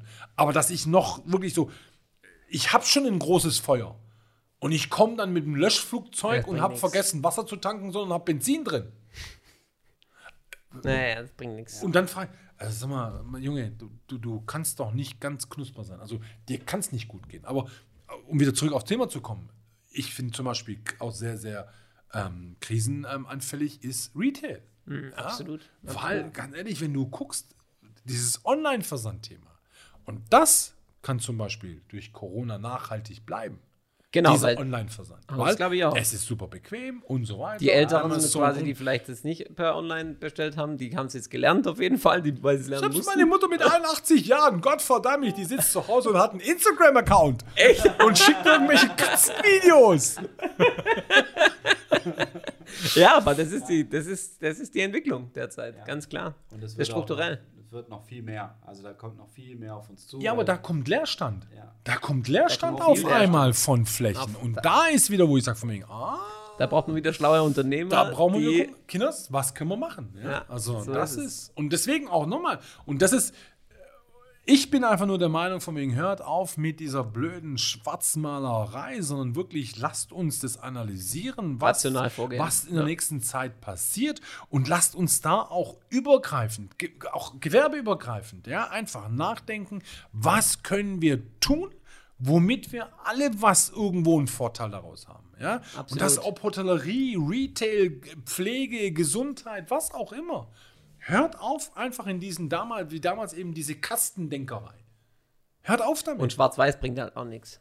Nein, man- nochmal, es man gibt genügend immer- graue Felder. Ja, ich finde immer, man muss die Fakten äh, analysieren, man muss die Informationen sammeln und dann muss man auf Basis eben dieser Informationen seine Entscheidung treffen. Das fällt immer, ich sage naturgemäß den Menschen, glaube ich, schwer, weil äh, man lässt sich halt schneller von ähm, Meinungen, glaube ich, überzeugen, die, die vielleicht auch gar nicht fundiert sind. Aber ich glaube, das könnte ich mir vorstellen, dass wenn man da irgendwie einen Prozess etabliert, dass man sagt, okay, da muss man einfach Informationen generieren, mit den Informationen Statistiken sich mal anschauen, wie es sich was, wirklich entwickelt und danach seine Entscheidungen äh, treffen. Ich glaube, das ist ganz wichtig. Aber von daher, wir werden sehen, wo sich wo sich's hin entwickelt. Äh, ich, ich glaube, ich bin da eher positiv, vorsichtig optimistisch, kann man mal Ich sagen. nicht, nein. Also Ich bin grundsätzlich optimistisch. Ich bin ja, Aber ich bin, sonst, sonst, wenn ich nur, was ich nur vorsichtig, sonst was, dann Ja. müsste ich jetzt sagen, von wegen, nee, komm, lass sein. Ja, schon, aber es, du kannst ja, du weißt ja nie, ob jetzt nochmal, keine Ahnung, angepasstes Virus kommt oder Dann so. ist es so. Dann ist es so. Aber Dann kann ich es nicht ändern. Genau. Dann kann ich es nicht Aber ändern. Dann werde ich es akzeptieren. Aber trotzdem bin ich optimistisch und ich Absolut. werde weiterhin meinen Weg gehen und ich werde weiterhin Absolut. versuchen, die Leute davon zu überzeugen, dass es jetzt Sinn macht, auch zu investieren. Mal nochmal, das können wir uns wirtschaftlich, egal welches Land, können wir uns das nicht erlauben, das noch länger durchzuziehen. Heißt, es muss eine Änderung geben. Muss, ja, absolut. Ja, also von es wird eine Änderung geben. Also dann lasst uns doch jetzt schon für die Zeit dann auch vorbereiten. Ja. Das ist auch da, nochmal, wenn, wenn ich mich weit aus dem Fenster, aber das, wie wir uns jetzt zurzeit verhalten, und das hat jetzt nichts irgendwie mit negativ oder sonst irgendwas, sondern einfach, es ist Realität. Das ist für mich kommunistisches Denken. Weil, verstehe mich nicht falsch, wenn du im Grunde genommen immer vergleichst, kommunistische Staaten, wie haben die denn agiert? War zum Beispiel, wenn jetzt zum Beispiel Getreideernte. Ja, wenn die Getreideernte ist, fängt jetzt zum Beispiel im September an. Was haben die gemacht? Die haben am 26. August den Mähdrescher aus der Scheune rausgeholt. Oder versucht. Und haben dann festgestellt, oh, der ist ja kaputt. Und was ist passiert? Die Ernte ist kaputt gegangen. Wenn wir jetzt kommen, so quasi dieses deutsche Denken, oder, hier die Bauern, die Schwaben oder sonst was, egal welche, äh, welche, welcher Land oder sonst irgendwas, äh, Region, ist einfach, die Jungs gucken im Juni schon nach ihrem Mähdrescher. Bereiten sich vor. Darum geht's. Der Mähdrescher funktioniert im Juni schon, weil sie genau wissen, im September muss ich die Ernte einholen. Und das ist das, was ich denke. Wir denken zurzeit wirklich eher so von wegen dieses, ja, kurz vor knapp. Nein, lasst uns doch jetzt bitte schon darüber nachdenken, was wir in einem Jahr, anderthalb, zwei Jahre machen. Ja. Weil dann bin ich, sein, ja. dann glaube ich einfach, werden wir gemeinsam. Und da geht es mir nicht um mich selber, sondern wa- was, was bringt es mir, wenn ich da als Standalone irgendwo bin? Sondern Das bringt ja nichts. alle, alle sollen was davon haben und lasst uns doch gemeinsam einfach diesen Weg dort gehen. Ja. Und alle zusammen sollen wir so wie die letzten Jahre zusammen Geld verdienen. Und hört auf mit diesem Egoismus und sonst irgendwas. Ja. Ja, das ist Sehr, leider Wort, sehr verbreitet. Mein ja. Wort zum Sonntag. Nee, sehr gut. Da wären wir, glaube ich, auch beim Punkt, weil äh, ich hab, wir haben so eine kleine Tradition etabliert, dass wir äh, mit einer Weisheit des Tages enden. Und ähm, wenn euch was einfällt, sagt gerne, was für euch die Weisheit des Tages ist. Oder die Weisheit, Gespräch. die Weisheit des Tages. Ähm, man sollte jedes gute Gespräch, ähm, auch da muss man umdenken. Es hieß damals immer von wegen, ja, lasst den Abend mit einem guten Glas Wein oder Cognac ausklingen. Genau. Ich gebe euch eine neue Weisheit. Ja, und es meint voller Ernst. Ja. Lasst einen schönen Tag mit leckeren Brigaderos ausklingen. Da sind wir dabei. Vielen Dank, dass du unser Gast warst. Nochmal vielen lieben Dank für die Einladung. War super spannend. Hat richtig Spaß gemacht. Und äh, zukünftig erster Gast. unser erster Gast. Wow. Ganz große Ehre. Und von Party. daher sind wir dir sehr dankbar und freuen uns auf die Zukunft. Ich mich auch. Vielen Dank. Vielen lieben Dank.